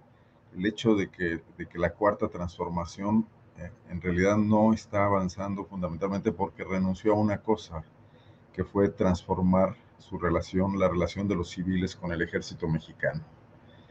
Y que el, presidente de la República desde muy temprano decidió que el ejército sería un aliado fundamental del éxito de su sexenio, simplemente, y su sexenio no es la transformación. Eh, y lo usó para todas estas cuestiones que ya sabemos. No sé, no sé en qué momento, y sería muy bueno quizás revisarlo con, con detenimiento, en qué momento ocurre estos quiebres, porque me imagino que son varios. En qué momento decide que sea el ejército el que se haga cargo de obras civiles, que asuma responsabilidades como, como las aduanas, etcétera porque quizás ese no era su plan al principio, pero es un asunto de realpolitik que entonces nos evidencia eh, lo complicado que es modernizarse para este país, ¿no? Eh, yo lo he mencionado aquí otras veces, frente a un ejército que ha, sabido eh, generar unas complicidades enormes con la clase política mexicana de todos los partidos, que genera un poder que si bien no es ostentoso no asumen nunca responsabilidades totales, sí es un enorme lastre, es un peso, es un 80% del iceberg de ese Estado mexicano incapaz de autorreformarse. Y que, bueno, como ha impedido esto, va a impedir muchas cosas más, como impidió las investigaciones de, aquella comisión de la verdad muy, muy, realmente muy poco eh, sólida de Vicente Fox, pero en general esa es la asignatura que nos marca hacia el futuro y es una piedra de toque fundamental de lo que puede constituir eh, la mayor promesa rota de este gobierno. Y, frente a los que dicen que se avancen otras cosas y que yo creo que ahí hay un tema fundamental. ¿Por qué ese ejército está ahí dispuesto a pactar con cualesquiera otras fuerzas políticas que le ofrezcan mantener ese, gran margen que tiene de, eh, de impunidad y de autonomía y de posibilidad de hacer negocios es eso que ya eh, de verdad constituye una, una, pues una, un, un ¿cómo, ¿cómo, le podemos llamar? Eh, es, este ejército ya está convertido en, en, lo que también son los ejércitos latinoamericanos, argentinos o, o chilenos, ¿no? Una casta, que es la palabra que no encontraba. O sea, muy popular, muy surgido de una revolución, pero a la vuelta de 100 años de impunidad y de corrupción, hoy es una casta. Yo creo que es ahí el tope fundamental con el que no pudo Encinas, con el que no pudo Omar Gómez Trejo, con el que un viejo representante de la clase política eh, pues más eh, maniobrera de este país, como, como el fiscal Gertz Manero, pues logró también entenderse, ¿no? Eh, para sobrevivir. Y con la que el presidente, pues definitivamente, yo no digo que, con un acto de voluntad política expresa y que lo tuviese planeado, sino como una especie de rendición al ver el asedio que se le venía de otras partes, eh, también decidió no avanzar más, ¿no? Y, y sí me parece eh, fundamental, esto va a ser una, va a marcar definitivamente este gobierno, no, no va a haber trenes mayas ni, recordemos a Peña Nieto, o sea, Peña Nieto eh, era el hombre que iba a meter a este país en la dinámica e económica de, la OCDE, etcétera, y lo hundió este tema, un tema moral, ¿no? Y un tema de, de justicia fundamental y también de verdad. Bueno, pues el presidente López Obrador está exactamente asumiendo la misma actitud, cometiendo el mismo error o evidenciando que en este país la política civil tiene una limitante fundamental, que se convierte en la gran asignatura para los años que vienen, ¿no? Gracias, Arnoldo. Eh, déjame ver, ya está con nosotros Arturo, Arturo Rodríguez. Está y, no, está y no está. Como que está, está pensando. No está. Bueno, Temoris, eh, ¿cómo ves el tema, el tema específico? Es que, es que este tema, tus palabras obviamente están generando reacciones en el chat de quienes dicen, eh, no, no puede darse por terminado esto, todavía falta tiempo, eh, el responsable no es el presidente, él hizo todo lo que pudo, lo que estuvo al alcance de su mano. Alguien por ahí decía, eh, ¿qué quieren en México? ¿Un golpe de Estado? ¿Un golpe militar? ¿Qué hacer frente a todas esas uh, críticas y comentarios, Temoris? Eso parece un chantaje, ¿no? Pues sí, es que vale decir, entonces, ¿de qué, es, de qué estamos hablando? En ese Temoris. caso, pues no hay que tocar a los militares jamás, hay que dejar lo que hagan lo que quieran, porque... Pues, no, en ese caso mejor entreguémosles el poder y que se responsabilicen pues, sí. de todo, porque ahorita no son responsables de nada. El, el, hay, un, hay, una, hay una película que está basada en hechos reales y que yo creo que debería eh, eh, echarnos luz sobre lo que se puede hacer. En 1985, en Argentina, los militares acababan de entregar el poder. Entregaron el poder porque ya no sabían qué hacer en el poder, porque habían fracasado en una cosa y otra, pero nunca habían sido derrotados.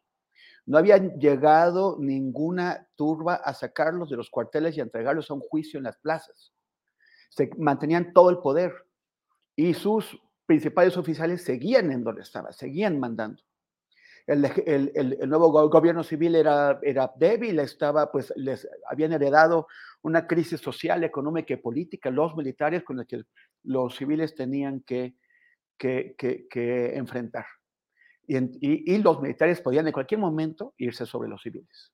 Y sin embargo, el momento de jugar los, los crímenes, los gravísimos crímenes cometidos por los militares, hay un discurso histórico de generales, de, de, del fiscal Stracera que se ve en, este, en esta película que se llama Argentina 1985, en, el que, en la que explica cómo, o sea, por qué es importante para la nación, para las argentinas y los argentinos como seres humanos y para, y para el mundo, sentar a esa cúpula de militares que eran los que habían sido presidentes, o sea, acababan de ser presidentes, sentarlos en el banquillo y condenarlos. Y los condenaron algunos a, a, a penas de por vida, a otros a penas de 15 años de prisión.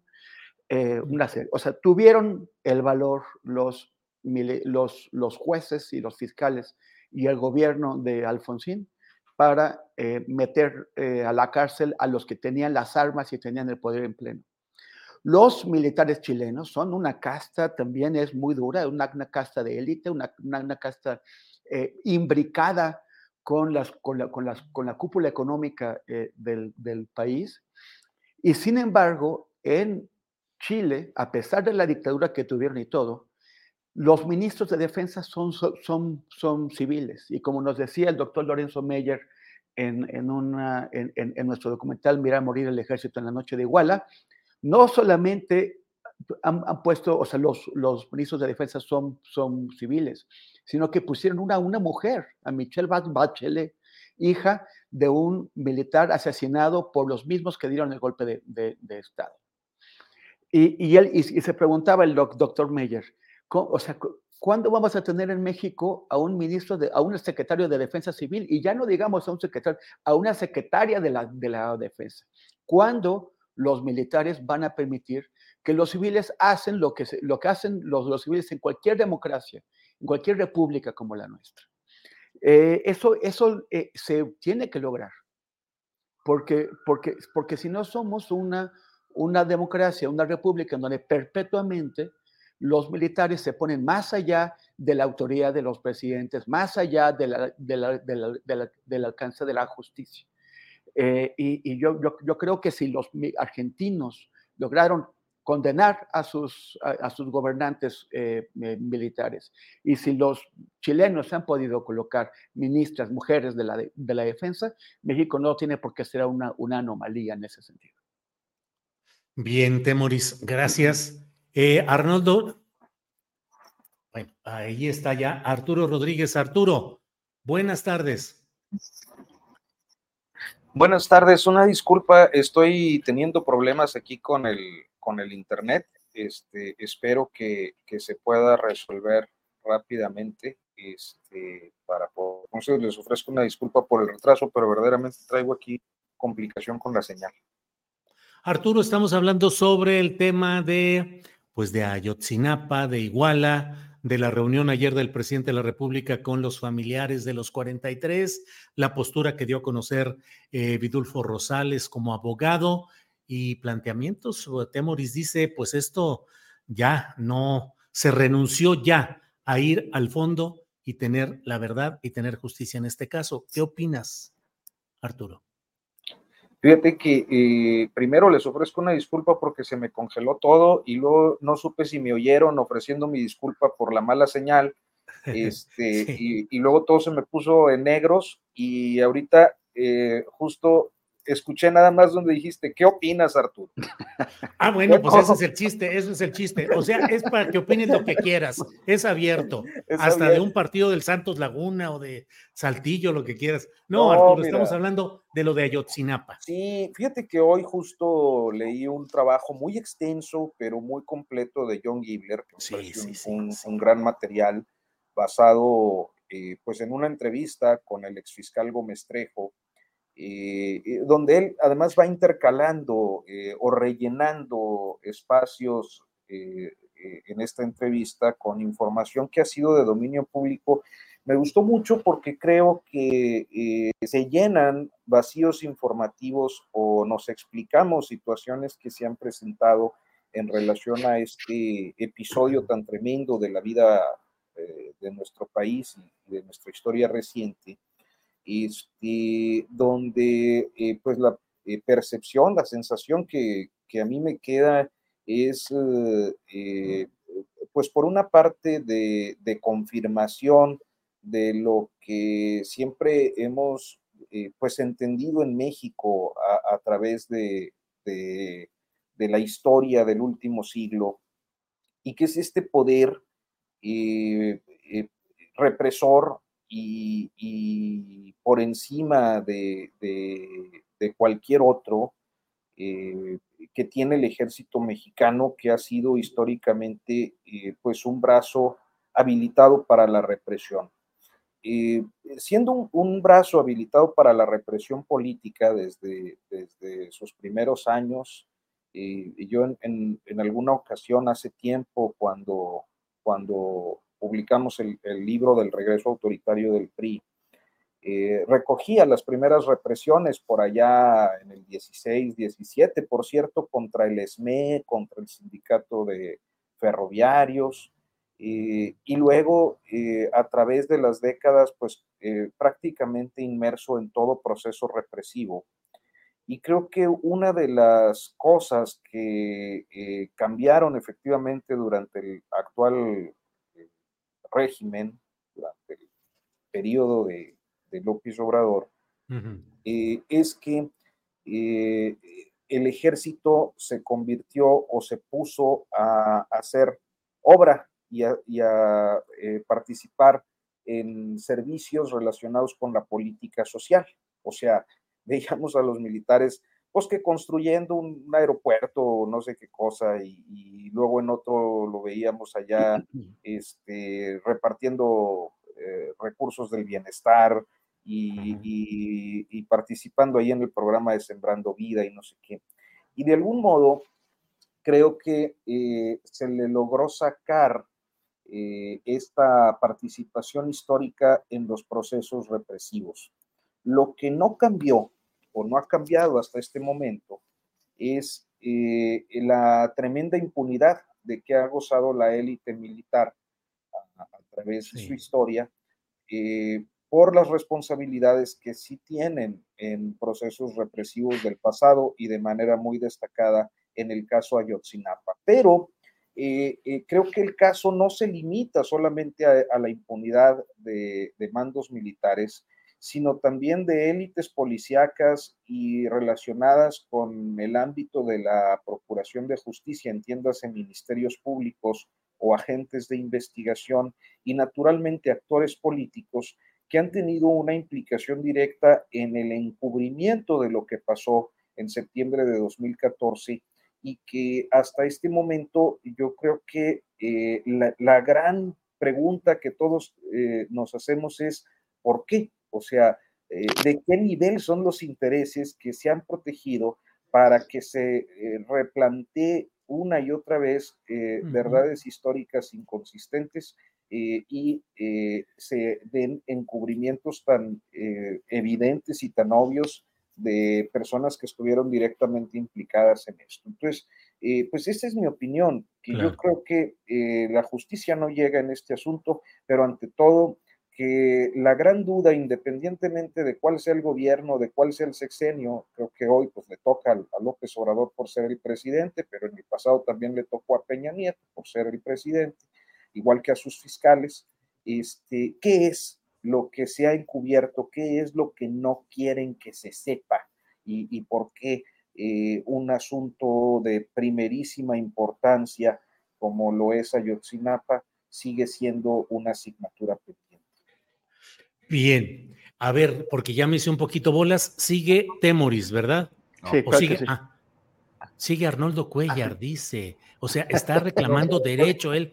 Sí, Oye, Temoris, no, mira, lo que sucede es que bla, No, por favor, Arnoldo. Arnoldo, ¿coincides con lo que dijo tajantemente el abogado de los eh, familiares de los 43, Vidulfo Rosales, que dijo que la manera como les plantearon ayer las cosas en Palacio Nacional era más parecido a la verdad histórica planteada por Murillo Karam. Digo, me parece que son palabras muy duras, habló de que se vuelve a tratar de criminalizar a los estudiantes, que se trata de situar todo nuevamente en el plano local, en el plano regional, eh, pleito de narcotraficantes, en fin, infiltrados.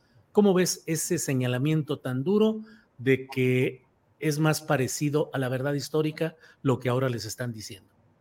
No creo que se refiera a los detalles en sí, pero sí a la intención, a la intención de detener en un momento dado en un cierto nivel y en, una cierto, en una explicación que ya no vaya más arriba a implicar mayores eh, revelaciones y afectaciones a, mandos superiores. Eh, en ese sentido es que lo, que lo escucho. A mí también me pareció, no la he acabado de leer por completo y, fue muy rápida mi lectura y necesito revisarla con calma. Es, es, es, una pieza muy amplia, la de John Gibler, pero sobre todo este tema de cuando relata Omar Gómez, eh, pues, cómo, lo, cómo lo despiden, ¿no? Cómo, cómo lo relegan, cómo entrega una tarjeta que es comentada en un desayuno, por eso el tema de la decisión de Estado. Y, a mí eso sí eh, me parece una cuestión gravísima, ¿no? Porque, a ver, eh, el gobierno de Andrés Manuel López Obrador, la fiscalía, primera fiscalía autónoma de este país, de, de Gertz Manero, tenían dos dos grandes líneas para investigar. O sea, ¿Qué pasó en Ayotzinapa? ¿Quiénes eran los responsables de la desaparición forzada? Y me parece además muy, muy revelador el tema de que ni siquiera estaba ese delito en las carpetas, sino que era el delito de secuestro y homicidio, cuando prácticamente no tenías evidencia porque no tenías cadáveres. El tema era desaparición forzada y lo cambia Omar Gómez. Ese era un primer tema, o sea, la materialidad del delito. Y un segundo tema es el encubrimiento realizado por los funcionarios del gobierno de Enrique Peña Nieto, donde incluso el propio Peña Nieto debía tener alguna responsabilidad, porque no era Fiscalía Autónoma, era Procuraduría de Justicia, y el encubrimiento político seguramente tenía razones políticas. Hoy, ¿qué razones políticas puede tener el hecho de que el presidente detenga la primera línea de investigación en un cierto nivel, que es a lo que se refiere el abogado eh, Vidulfo Rosas, y la otra, detener en, en, Murillo Karam el tema del encubrimiento, ¿no? Eh, bueno, pues lo único que me queda claro es que es no afectar al ejército. Y no en el sentido de que los generales del Estado Mayor o, o el secretario de la Defensa en su momento, el actual, estén implicados, sino en no revelar una forma fundamental, un patrón de trabajo al interior de la Secretaría de la Defensa, que es esta entrega de las, de las regiones y las zonas militares como verdaderos feudos, como, como verdaderos eh, pues espacios también para que cada general construya su propia carrera, su patrimonio, sus relaciones, con una muy escasa supervisión y con una visión nacional, de seguridad nacional, donde importen las regiones, sino parecieran más bien, este, pues sí, eh, espacios, provincias en el sentido casi latino-romano, ¿no? Entregadas para el vencedor, para que las exploten, ¿no? Y creo que ahí se podrían revelar cosas que sí tendrían implicaciones administrativas importantes y donde además todos saben cómo opera eso y, y, y enjuiciar a un alto mando de la región en ese momento en Guerrero, pues sería poner a alguien que conoce cómo funcionan las cosas en el banquillo de los acusados. Y a lo mejor eso es lo que están cuidando, un ánimo de casta, un ánimo de complicidad. Eh, y, ahí también lo que le puedan argumentar desde la Secretaría de la Defensa al presidente de la República para convencerlo, que seguramente no será la verdad cruda y desnuda, eh, pues eh, él, él, tendrá su propia responsabilidad y la pagará políticamente y la pagará históricamente, que parece ser algo más delicado, porque eso no cesa el, año próximo, sino que continuará al hacer caso a esto, ¿no? Bien, Arnoldo. Demoris Greco, antes déjame poner este um, eh, tuit que ha puesto Francisco Cox, que fue miembro del GIEI chileno. Dice, se cumple nueve años desde la desaparición de los 43 estudiantes de Ayotzinapa. Un abrazo a los papás y mamás que siguen exigiendo que el Estado les diga todo lo que pasó y no solo retazos de información. Eso dice Francisco Cox, que fue miembro original del equipo del GIEI, del Grupo Interdisciplinario de Expertos Independientes. Y veo otro tuit de Efrat Zuk que dice, una de las revelaciones de investigación que, que publica Hibler en Quinto Elemento es la participación de Encinas en el arreglo, entre comillas, entre cúpulas. Le dijo a Trejo, comillas, es porque judicializaste a militares. Te excediste en cuanto al número de militares. Se cierran comillas y dice, él sabía. Bueno, Temoris, no sé si ya con esto cerramos aquí este espacio. Yo, como ya sé que finalmente no me van a hacer caso, te digo que lo que quieras decir y luego iniciemos el tema de candidaturas que están desatadas por el rumbo de Morena. Temoris, lo que quieras decir, aquí estamos. Pues mira, es tanto, es tan grande y es tan triste que, no lo sé. Yo no estoy muy, muy, muy, muy triste y muy, muy pesimista. Hoy vamos a ver qué es lo que dicen las madres y los padres en el Zócalo. Eh, acabando el programa me voy a lanzar para allá para escucharlos. Eh, todavía no alcanzo a aquilatar o a, o a, valorar correctamente lo que dijo el abogado Vidulfo Rosales, porque necesito conocer qué información es la que le dieron, exactamente por qué está diciendo eso, eh, que, que, me, que, me, parece que es, que es muy fuerte pero con o sin parecido con la, con la, con la verdad histórica, el caso llegó a un límite. Y en este momento, en este momento, y que sea categórico, es que es así, no hay quien investigue. La, la, la fiscalía ya no lo va a hacer. La, la, comisión de la verdad está neutralizada, el GEI se fue ya. O sea, la investigación que fue descarrilada y fue descarrilada entre agosto y septiembre del año pasado, precisamente cuando, cuando es, es esto que, que, que, estábamos viendo que, que, cuenta John, John Gibler, cuando eh, obligan a un Margo Mestrejo eh, eh, a, mar, a, marcharse. Y ahí, ahí fue cuando lo que iban marchando bien se descarriló. Y, y fue el, último momento en el que el gobierno de, de Andrés Manuel López Obrador pudo haber hecho válida su, su promesa. Lo que sigue es eh, encontrar por ahí algún, algún resto, eh, de, de, nada más, ya, ya, ya, ya no hay ni tiempo, pero aunque hubiera tiempo ya no hay, ya no hay quien lo haga. Y, y es muy triste porque el, la, la, demanda de justicia en el caso de Yotzinapa fue uno de los grandes motores que eh, llevó a la gente a levantarse contra el gobierno de Peña Nieto y a votar masivamente en 2018. Se, se, creíamos que, había con qué y había voluntad política para, eh, para cumplir y no ha pasado. Ahora, no solamente se revela, y eso es una cosa que también hay que, hay que tener muy presente, no solamente se revela que los militares hacen lo que quieren, que tienen eh, autonomía, que tienen impunidad, que se ponen más allá del alcance de la autoridad presidencial y de la justicia civil, sino que también lo hace el Centro Nacional de Inteligencia. Los, sí.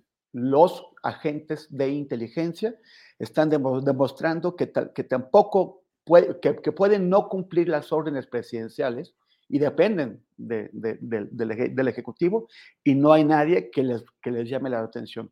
Que hay una orden de aprehensión contra eh, el coordinador del, del, CNI, Ignacio Mendoza Gandaria, y esta orden nadie la cumple y nadie la va a cumplir. Tendría que haber eh, eh, voluntad política en la Fiscalía General de la República para ir a buscar a Ignacio Mendoza Gandaria. Ignacio Mendoza Gandaria fue el primer agente de la inteligencia mexicana en la historia que lo sentaron frente al banquillo de un juez. Y después de, de sentarse, bueno, estuvo por Zoom. Después de, de, de, estar ahí, se fue a su casa, no, no se volvió a presentar, el juez emite una orden de aprehensión y no hay quien la cumpla.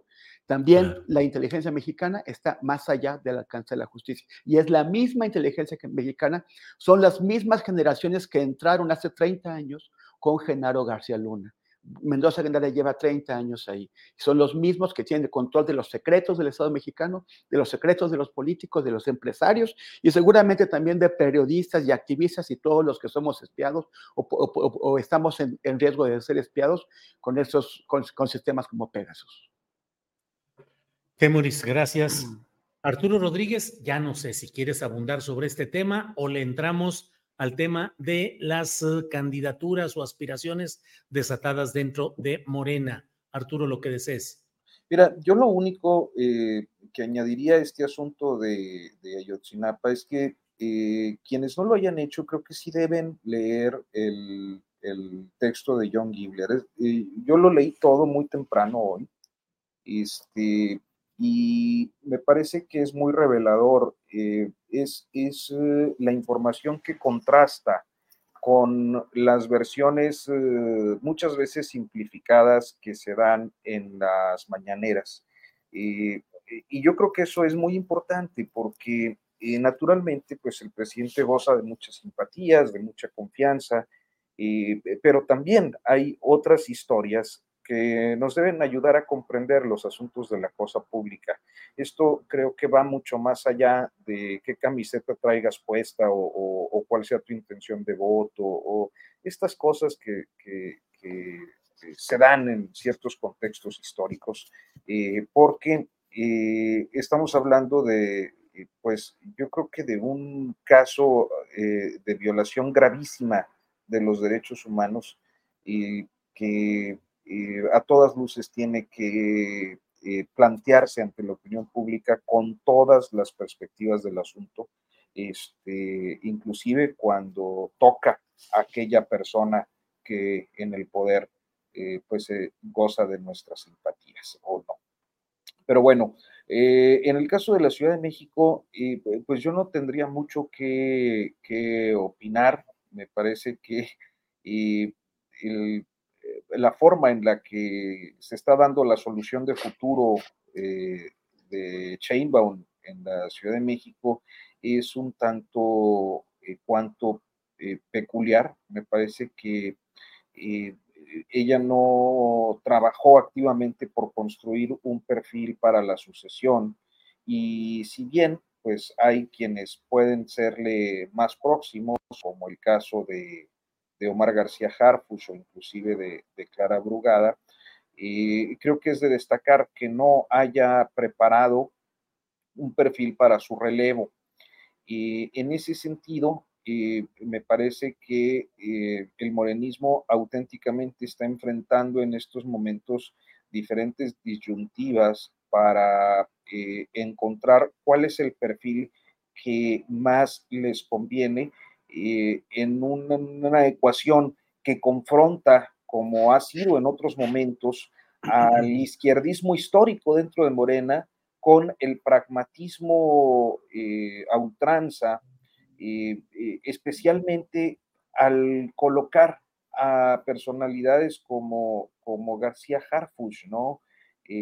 como un aspirante con una popularidad importante por alguna razón que creo que luego atiende también un tanto al perfil de aspecto, este, con a aquellos que encuentran eh, quizás más proximidad a la militancia partidista histórica en las izquierdas, como el de Clara Brugada, con eh, pues un producto del López Obradorismo que en los últimos años se ha convertido eh, o adoptó un, un discurso inclusive marxista en algunos momentos, como lo es Hugo López Gatel, este, y me parece que ese choque entre eh, lo que quisieran aquellos eh, pues que han luchado a través de los tiempos, con, de las décadas, eh, desde la izquierda,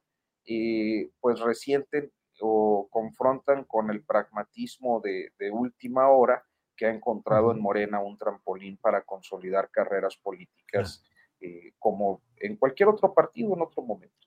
Claro. Gracias, Arturo. Arnoldo Cuellar, ¿cómo vas viendo toda esa eh, fiebre de postulaciones por todos lados, en lo nacional, en la Ciudad de México? Arnoldo, ¿qué vas a decir? Dos cosas sobre el tema. No, Temoris, ¿cómo es posible? Arturo, defiéndeme, por favor. Es que me, me parece muy relevante, son muy breves. Es que me parece terrible. El ejército es una entidad de muchísimo poder en este país aunado a su, a, su, a su impunidad, a su autonomía, está este temor reverencial. Todos nosotros hemos platicado con algún político que, que, al ejército lo ve como con eso no hay que meterse, con los verdes no hay que meterse, etcétera. Me parece que ante eso, el hecho de que el presidente de México que más eh, respeto político merece por su triunfo inobjetable y por el convencimiento total de, la mayor cantidad de electores que ha habido en la historia de este país, y también con calidad moral, eh, sea quien tenga que lavarle la cara. Ya, me parece un exceso terrible, o sea, es, como un triunfo de uno de los rasgos más anacrónicos y, y, menos maduros democráticamente de este país, ¿no? Eso, eso quería decir. Y la otra parte también es una crítica a López Obrador, y ya sé que esto en el chat va, a provocar. Pues sí, pero, pero, el tema es. Para eso estamos. El tema es que me parece lamentable, deplorable, deleznable que el presidente trate de, de, desprestigiar, de dividir a los padres de los 43 y a quienes están trabajando con ellos desde hace nueve años, como es eh, el, el abogado y defensor de derechos humanos Vidulfo Rosales, que hoy haya sembrado la intriga de que desconfía de los intermediarios, para empezar llamarles intermediarios, yo creo que no son intermediarios, yo creo que han asumido un compromiso muy, muy amplio, han sido parte fundamental de que la, de que la lucha haya proseguido, haya, haya tenido momentos de, pues de, de, cierta claridad frente al embate del Estado, de cierto triunfo, de, de resiliencia y de resistencia más que nada, como para que hoy, cinco años después, y, cuando está rompiendo compromisos establecidos, trate de voltear las cosas y sembrar esa intriga. Se me hace de muy baja calidad moral y política también. Sí, sí lo lamento mucho, me, duele mucho, ¿eh? porque creo que López Obrador es un político inteligente, culto, ilustrado, conocedor de la historia de México, y se me hace que esa defensa es bastante pobre, es, no deja de ser una falacia lógica, que ya es lo de menos, no digo, la lógica es lo que menos impera de por ejemplo las mañaneras, pero hasta por ahí, ¿no? Hasta por ahí es el, el, tema, atacar a la persona y no a los argumentos, ¿no? Bueno, dicho eso, no sé si tengo tiempo para opinar de los candidatos. Ya muy poquito, pero bueno, no, no te creas, Arnoldo, el que quieras, por favor, adelante. Pues estamos en este reino del pragmatismo, de las encuestas. Eh, el tema es, y, y creo que se embona con lo anterior, ¿para qué quiere Morena el poder? O sea, si el presidente de la República quiere el poder para convertirse en defensor del ejército, pues ¿para qué quiere el poder García Harfuch? ¿Para qué quiere el poder Claudia Sheinbaum? ¿Para qué quiere ganar las elecciones? No nos lo han dicho con claridad, bajo el pretexto de que ahorita no se puede, ¿no? Pero si lo que necesitamos es ideas fundamentales para rebasar algunas de nuestros retrasos históricos que tienen al país sumido en, en, en, en violencia indiscriminada en regiones del país cada vez más amplias. Mira, yo iba a ir este fin de semana a Zamora porque hay un seminario organizado por el, por el Premio Nacional de Periodismo y invitaron a los ganadores de años pasados a hablar pues ahí de cosas en el Colegio de Michoacán, ¿no? Pero anoche, anoche quemaron camiones frente a la Fiscalía Regional de, de, de Zamora, Michoacán, ya me lo estoy pensando seriamente, ¿no? Eh, pero así estamos en este país todo el tiempo. Y, y frente a eso, ¿para qué quieren el poder quienes hoy se ostentan como una alternativa frente a los que construyeron el fracaso que tenemos? Ciertamente, deberían decírnoslo con claridad, es lo, es lo menos que haría una izquierda mínimamente responsable si es que quiere seguirse llamando como tal, ¿no? Y no este pragmatismo de conseguir los votos a como del lugar, que bueno, pues entonces serán lo mismo que combaten, ¿no? Bien, Arnoldo. Temoris, leí un tuit que pusiste, ya no sé cómo llamarlo, ni modo de llamarle un exizazo o algo así. Pues un tweet, un tweet que pusiste. Hay que seguirle con, llamando tweets en resistencia a Elon Musk. Pues, tweet en resistencia, sí, así es. Eh, Temoris, en el que mencionas, por ahí está el tweet, eh, 11 preguntitas para Omar García Harfush. Eh, no te pido que nos las uh, nos detalle las 11 porque se nos lleva el, programa, lo que nos resta, pero sí, en esencia, ¿qué es lo que planteas con estas 11 preguntitas que han tenido mucha polémica, mucha reacción, muchas opiniones en Twitter antes X? No es cierto, X antes Twitter. Temoris. Pues lo, lo, que pasa es que García Harfuch está lanzando una cortina de humo, ¿no? Él, di, él, dice, o sea, él se dedica a defenderse de, de algo que nadie lo ataca. Él, él, dice, yo estaba en Michoacán y hay testigos y lo puedo demostrar. Y los periodistas que, que, lo han entrevistado, o algunos de ellos, bastante eh, acomodaticios, le dicen, pero sí, de veras está en Michoacán, sí, de veras, hay 200 testigos. Y la, cosa es que nadie le está cuestionando eso, estaba en Michoacán en esos días. Por eso no es, o sea, él dice, le, dijeron, usted estuvo en las reuniones del 7 y 8 de octubre, eh, eh, o sea, las dos semanas después de Ayotzinapa, de, de, de lo de los, los, los, los, crímenes, usted estuvo en estas reuniones y en donde se planeó, la, donde se organizó la, la respuesta del gobierno, eh, eh mandadas por eh, Tomás Herón de Lucio. Y él primero dijo que no, luego le sacó, Pablo Ferri en el país le sacó documentos militares en donde él viene en la lista de asistentes, y él dijo, bueno, sí estuve, pero no dije nada, no participé. ¿Y por qué no participó, señor? O sea, él, era el, coordinador de la Policía Federal en el estado de Guerrero desde diciembre, al menos hasta principios de, de septiembre, o sea, desde diciembre de 2012 hasta al menos principios de, de, septiembre de 2014. O sea, durante más de 21 meses, una policía completamente corrupta y que cada vez salen más evidencias de cómo servía al crimen organizado. Él era el jefe de la estructura. Sí, él, él ha aparecido en, libretas en, de, de, de, Cedronio Casarrubias, un testigo protegido lo, lo, lo, acusa de haber recibido dinero. Digamos que no vamos a darle el, privilegio de la, duda, pero toda la estructura bajo su mando, bajo su responsabilidad, está totalmente metida al servicio del, del, servicio, de, del crimen organizado.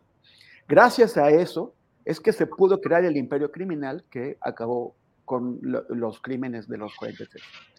Entonces, él ya basta con que diga, yo no estaba ese día, yo no participé, no dije nada, no abrí la boca.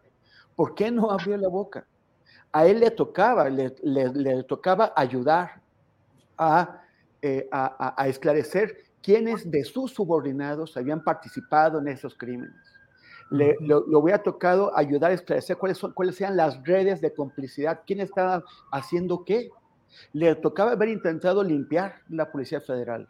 Le, le, le tocaba, por ejemplo, cuando después él eh, cuando finalmente quitan a Tomás Herón de Lucio de la, de la Agencia de Investigación Criminal, a él lo nombran como reemplazo y él dice, bueno, pero yo no fui. Sí, perdón señor, ¿usted qué hizo para indagar la participación de la Agencia de Investigación Criminal en la, fabricación del montaje y, para, y, para limpiarlo y para ayudar? O sea, ¿usted en qué momento se presentó ante el GIEI para decir qué es lo que sabía?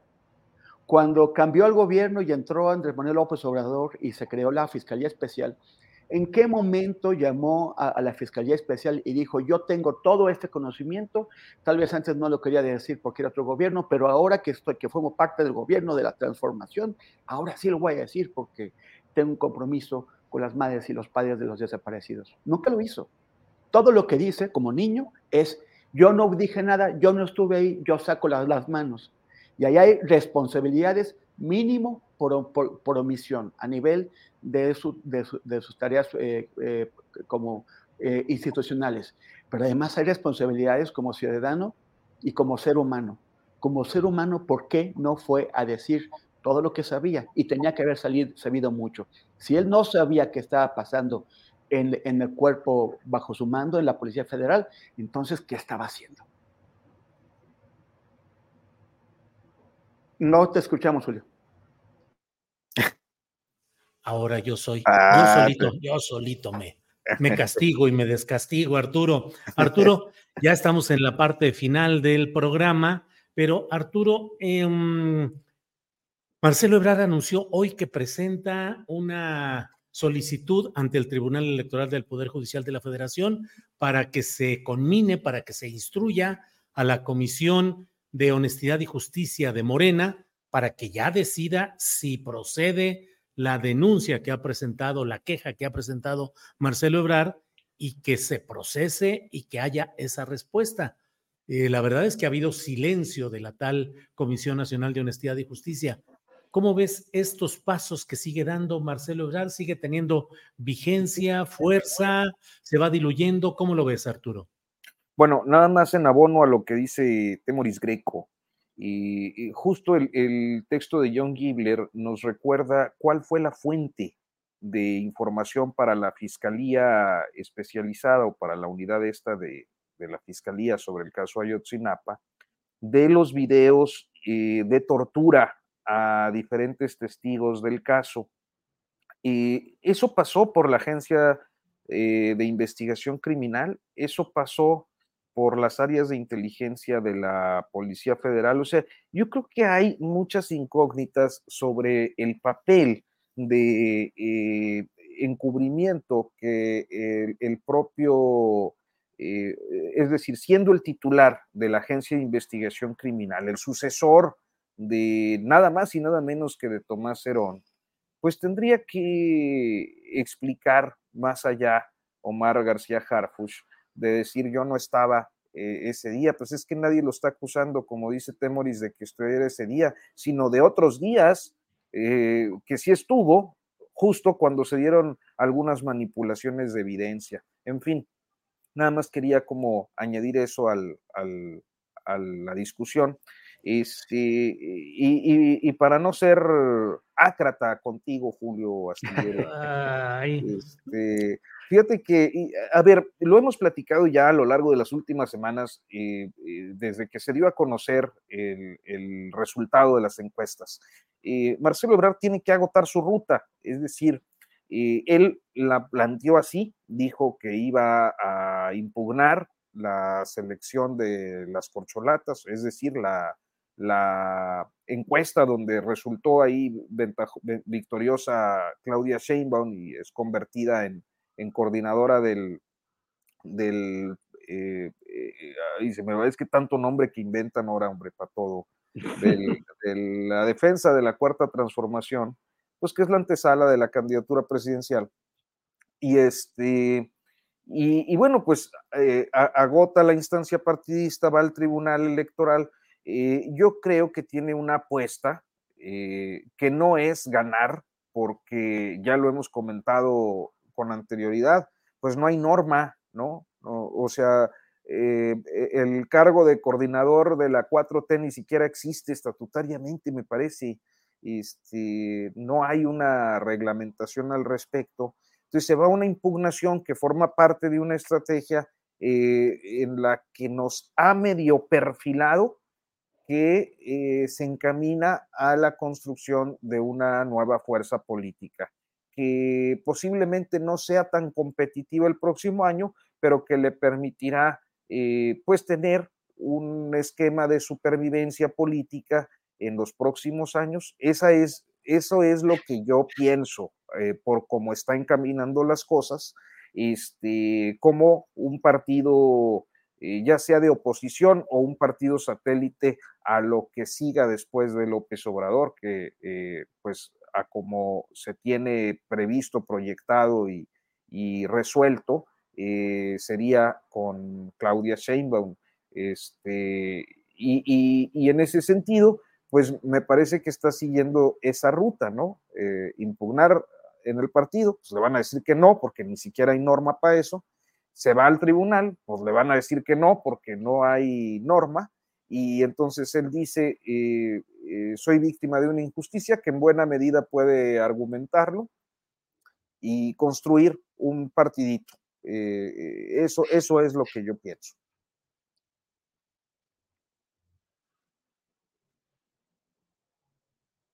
Ya, Gracias, Arturo. Siguiendo pues con esta mesa ácrata, por ahí pusieron, no es que sea ácrata, es que es irrelevante Marcelo. Bueno, ya con eso medio me doy por, por satisfecho. Arnoldo, postrecito porque ya estamos al final del programa. Postrecito, por favor, Arnoldo. Comentando sobre Marcelo, lo que yo vi es que está pidiéndole a la autoridad electoral, al tribunal, que le contesten en Morena porque no le han contestado, pero también veo que está ya buscando elementos para aparecer en los medios, pues que parecen muy débiles, ¿no? Porque ya esto se convierte en un litigio, puede 30 veces decir que mandó oficios, se los regresaron, etcétera, y está perdiendo alguna fuerza política, si es que en algún momento lo tuvo, para replantear una, una posición, ya no de cara al interior de Morena, o también, pero también de cara a la sociedad mexicana, donde pues presumían él y, y mucha gente en torno a él, que tenía una gran interlocución. Entonces, me parece que esto se está desgastando muy rápidamente. Estoy viendo en un tuit eh, que Mario Delgado informó que ya están cerrados los registros o en vías de cierre eh, para las candidaturas a coordinadores de la transformación en los estados y me sorprende que en Guanajuato hay ocho registrados. Tenía idea clara de cuatro, no sé quiénes sean los otros cuatro, me van a poner a reportear ahorita aquí terminando la mesa para saber qué está pasando. Sabía que se habían registrado porque lo han anunciado en sus redes. Ricardo Sheffield, que envió su carta de renuncia al presidente con, fecha, con la fecha del día en que se conmemora a San Francisco de Asís, lo dejó en claro, ya sabiendo que viene a un estado de profunda religiosidad, ¿no? No entendí bien la referencia, pero bueno, está bien. Y eh, Antares Vázquez, Ernesto Prieto no ha anunciado el tema, no, a mí se me ha escapado, pero está claro que sí va a buscarlo. Y Bárbara Botello está posteando un video en estos momentos, la exalcaldesa del PRI en León, también anunciándolo. Falta por saber las otras cuatro personas que se registraron. Ya les informaré.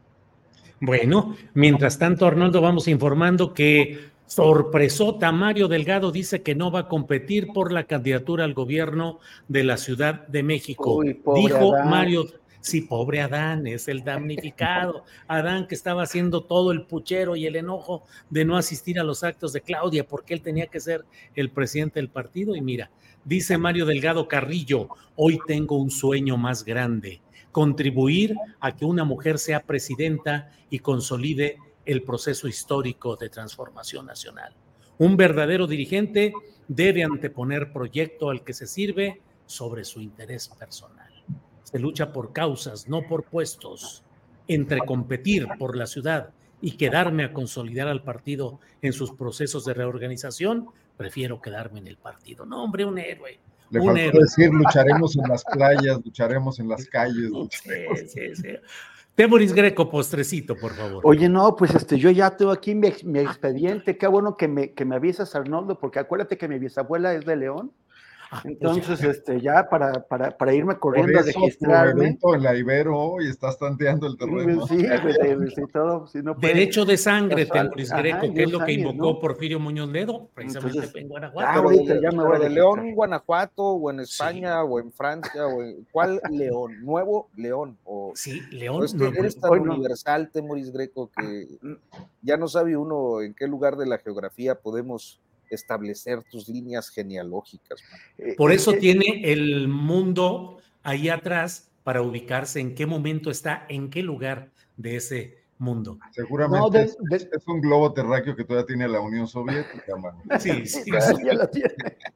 Pero no, de, de Nuevo León no, porque, porque allá van muy rápido, recorren eh, 100 kilómetros en hora y media. Y no, no, Sí, no, sí, está, sí. Está, está, está complicado.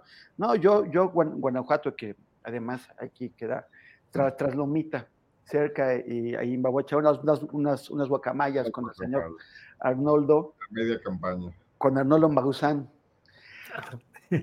Pues este, pues nada, eh, sin, sin más. ¿Te quedó este, sin postrecito, Temoris Greco? me quedé, me quedé sin postre, nada más invitarlos a acudir, a- a- a- eh, es muy importante, si alguna vez habrá, habrá justicia en este caso. Y, y ¿Qué ánimo se interesa, espera de la marcha, Temoris, hoy? Pues yo creo que va a estar encendido el tema, eh, pero es que el- la gente que dice, ya, ya, que es esa gente necia y que ya se, deje, si en un caso tan grande y tan importante, que es el más grave que hemos visto, eh, el Estado mexicano no, no provee justicia, entonces, ¿en qué, en caso sí? Si, si vamos a algún día construir un sistema de justicia que se precie, eh, esta es una oportunidad de, de hacerlo. Y por eso, aunque sean nueve años, eh, las, las la gente, sobre todo la gente joven, tendría que participar y que, y que, y que involucrarse. Muchos de los, de los chicos que están entrando eh, ahora a Yotzinapa, que, que acaban de entrar ahora a este curso, tienen 17, 18 años, o sea, tenían 8 años cuando el crimen fue cometido. Eran niños y muchos años después se ven en situación de tener que, se- que seguir pidiendo justicia por, por sus compañeros. ¿Y por qué? O sea, ¿por qué, por qué el Estado mexicano es, es- es incapaz de garantizar esa justicia y una verdad completa y y una, y una reparación del daño? Entonces, por eso sí, vamos a la marcha, vamos a marchar y, y vamos a, a- a exigirles a, a quienes aspiren a ocupar puestos políticos que se comprometan a hacer lo que este gobierno no pudo hacer. Gracias, Temoris. Arturo, para cerrar, postrecito. Perdón, sí, Sí. Arturo. Postre 2. Oye, creo que es importante observar lo que está pasando con el movimiento estudiantil. Yo ayer hacía un comentario muy breve en Twitter porque hay eh, varias casas de estudio que están registrando eh, ciertamente problemas o, o conflictos que tienen una motivación, eh, me parece que genuina, a- aunque nunca deja de parecerme un tanto peculiar que ocurran siempre en la proximidad de procesos electorales, ¿no? Eh, en este caso de, la sucesión presidencial. Pero eh, con todo y eso, creo que hay demandas muy genuinas. Eh, es importante ver que eh, el Tecnológico Nacional de México está registrando una serie de conflictos que hasta ahora no, pues es que políticamente nadie se acuerda de los tecnológicos, aunque son un, espacio educativo importante para la construcción de profesionales, sobre todo para el sector productivo privado. Este, pocas veces los vemos participando políticamente y hoy vemos un conflicto ya extendido en Saltillo, Coahuila, por más de una semana. Sabemos que la conflictividad no ha bajado en el tecnológico de Linares. Sabemos que Pachuca, el tecnológico de Pachuca, está además con un pliego petitorio muy similar al de Saltillo.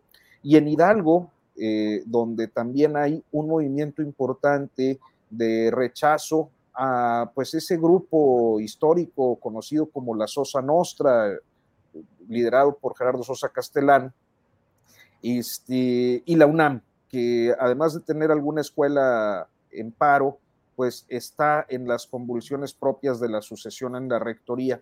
Entonces, en este contexto, me parece que no podemos dejar de, y me refiero a este contexto, el de, el de Ayotzinapa y un mal momento, eh, una una condición eh, evidentemente de ruptura entre los padres eh, y el gobierno de la República, pues de que es un momento importante para el sector estudiantil, para el, sector universitario y los movimientos políticos, sociales que pueden surgir en torno a las instituciones de educación superior. Sí, Arturo, muy, muy pertinente, creo yo, lo que comentas. Eh, y bueno, eh, vamos ahí, déjame ver. En Guanajuato ya los aplacaron, creo, ¿no? Mm, bueno, persiste la toma de la rectoría y ayer se llevó a cabo una reunión para reconocer el pliego petitorio de la División de Ciencias Sociales y Humanidades. Con ello levantaron también un paro, pero la rectora eh, que toma posesión mañana miércoles, pues le deja una papa caliente muy grave su, su su antecesor y, su principal impulsor, Luis Felipe Guerrero Agripino. Ayer, por cierto, le preguntaron que si se iba a bajar el sueldo porque ganan 200 mil pesos al mes aquí los rectores, más una serie de prestaciones. Y ella dijo, Claudia Susana Gómez dijo que no, porque sería una muy mala señal que la primera mujer que llega a rectora de la Universidad de Guanajuato gane menos que los varones que la antecedieron. Entonces metió el claro, por un tema de, género. Buen argumento, buen argumento. Pues Arnoldo Temoris Arturo, muchas gracias por esta ocasión, gracias por esta mesa de periodismo, gracias por, les diría, por la honestidad, la crítica y la valentía de decir lo que pensamos, aunque lluevan críticas, pero para eso estamos. Hay un, hay un comentario ahí que debes de poner de un señor que dice que, contribuimos mucho a la democracia y cosa que le agradezco. Ah, bueno, perfecto, gracias, gracias, gracias. César, César Rivero Cáceres dice. Ya astillero y esta mesa tan lúcida y experimentada. Gracias a Arnoldo, Temoris y Arturo, ustedes hacen la diferencia de los medios de comunicación y la gran tarea de fortalecer la democracia. Oiga, no, no, no, no lo dejemos pasar así como así. No, no, no, no, adelante, muchas gracias, gracias. Pues Arnoldo, Temoris, Arturo, gracias y nos vemos la próxima semana. Muchas gracias, nos vemos el martes. Saludos y gracias. Gracias. Bueno, pues eh, son las 3 de la tarde con tres minutos. Le hemos dado la información eh, relevante del día. Hemos tenido esta mesa de periodismo. He hecho yo un punto de vista editorial sobre lo que está sucediendo y tendremos lo que está sucediendo en el caso Ayotzinapa. Y bueno, estaremos informando de lo que suceda. Ya deben estar por allá nuestros compañeros Alex Fernanda y Juan Manuel Ramírez para hacer un pues cobertura periodística de lo que suceda en esta marcha. Tendremos información a las nueve de la noche y la tendremos también mañana, parte de lo que hayan recogido en este día eh, Alex Fernanda y Juan Manuel Ramírez. Así es que eh, gracias a las cinco de la tarde, recuerden, hoy mismo está el gran Paco Cruz en sus videocharlas cruzadas, cinco de la tarde. Luego a las ocho, no, hoy no habrá lo de las 8 de la noche. Aquí vamos a tener un programa especial de economía social con eh, Claudia Villegas entrevistando al director del Infonavit. El director no pudo estar eh, y entonces lo dejamos para otra ocasión. Entonces, 5 de la tarde, Paco Cruz, 9 de la noche, videocharla astillada. Gracias por hoy, gracias por acompañarnos, gracias, hasta pronto.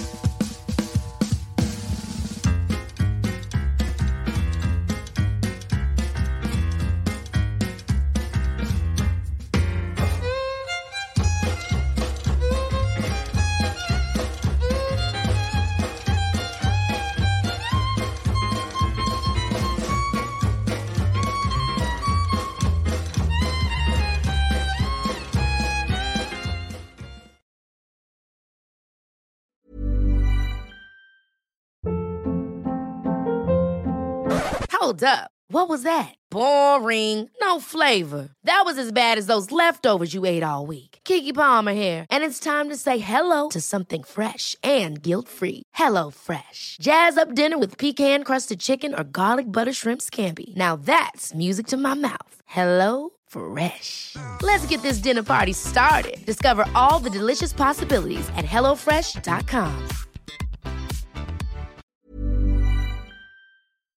Para que te enteres del próximo noticiero, suscríbete y dale follow en Apple, Spotify, Amazon Music, Google o donde sea que escuches podcast.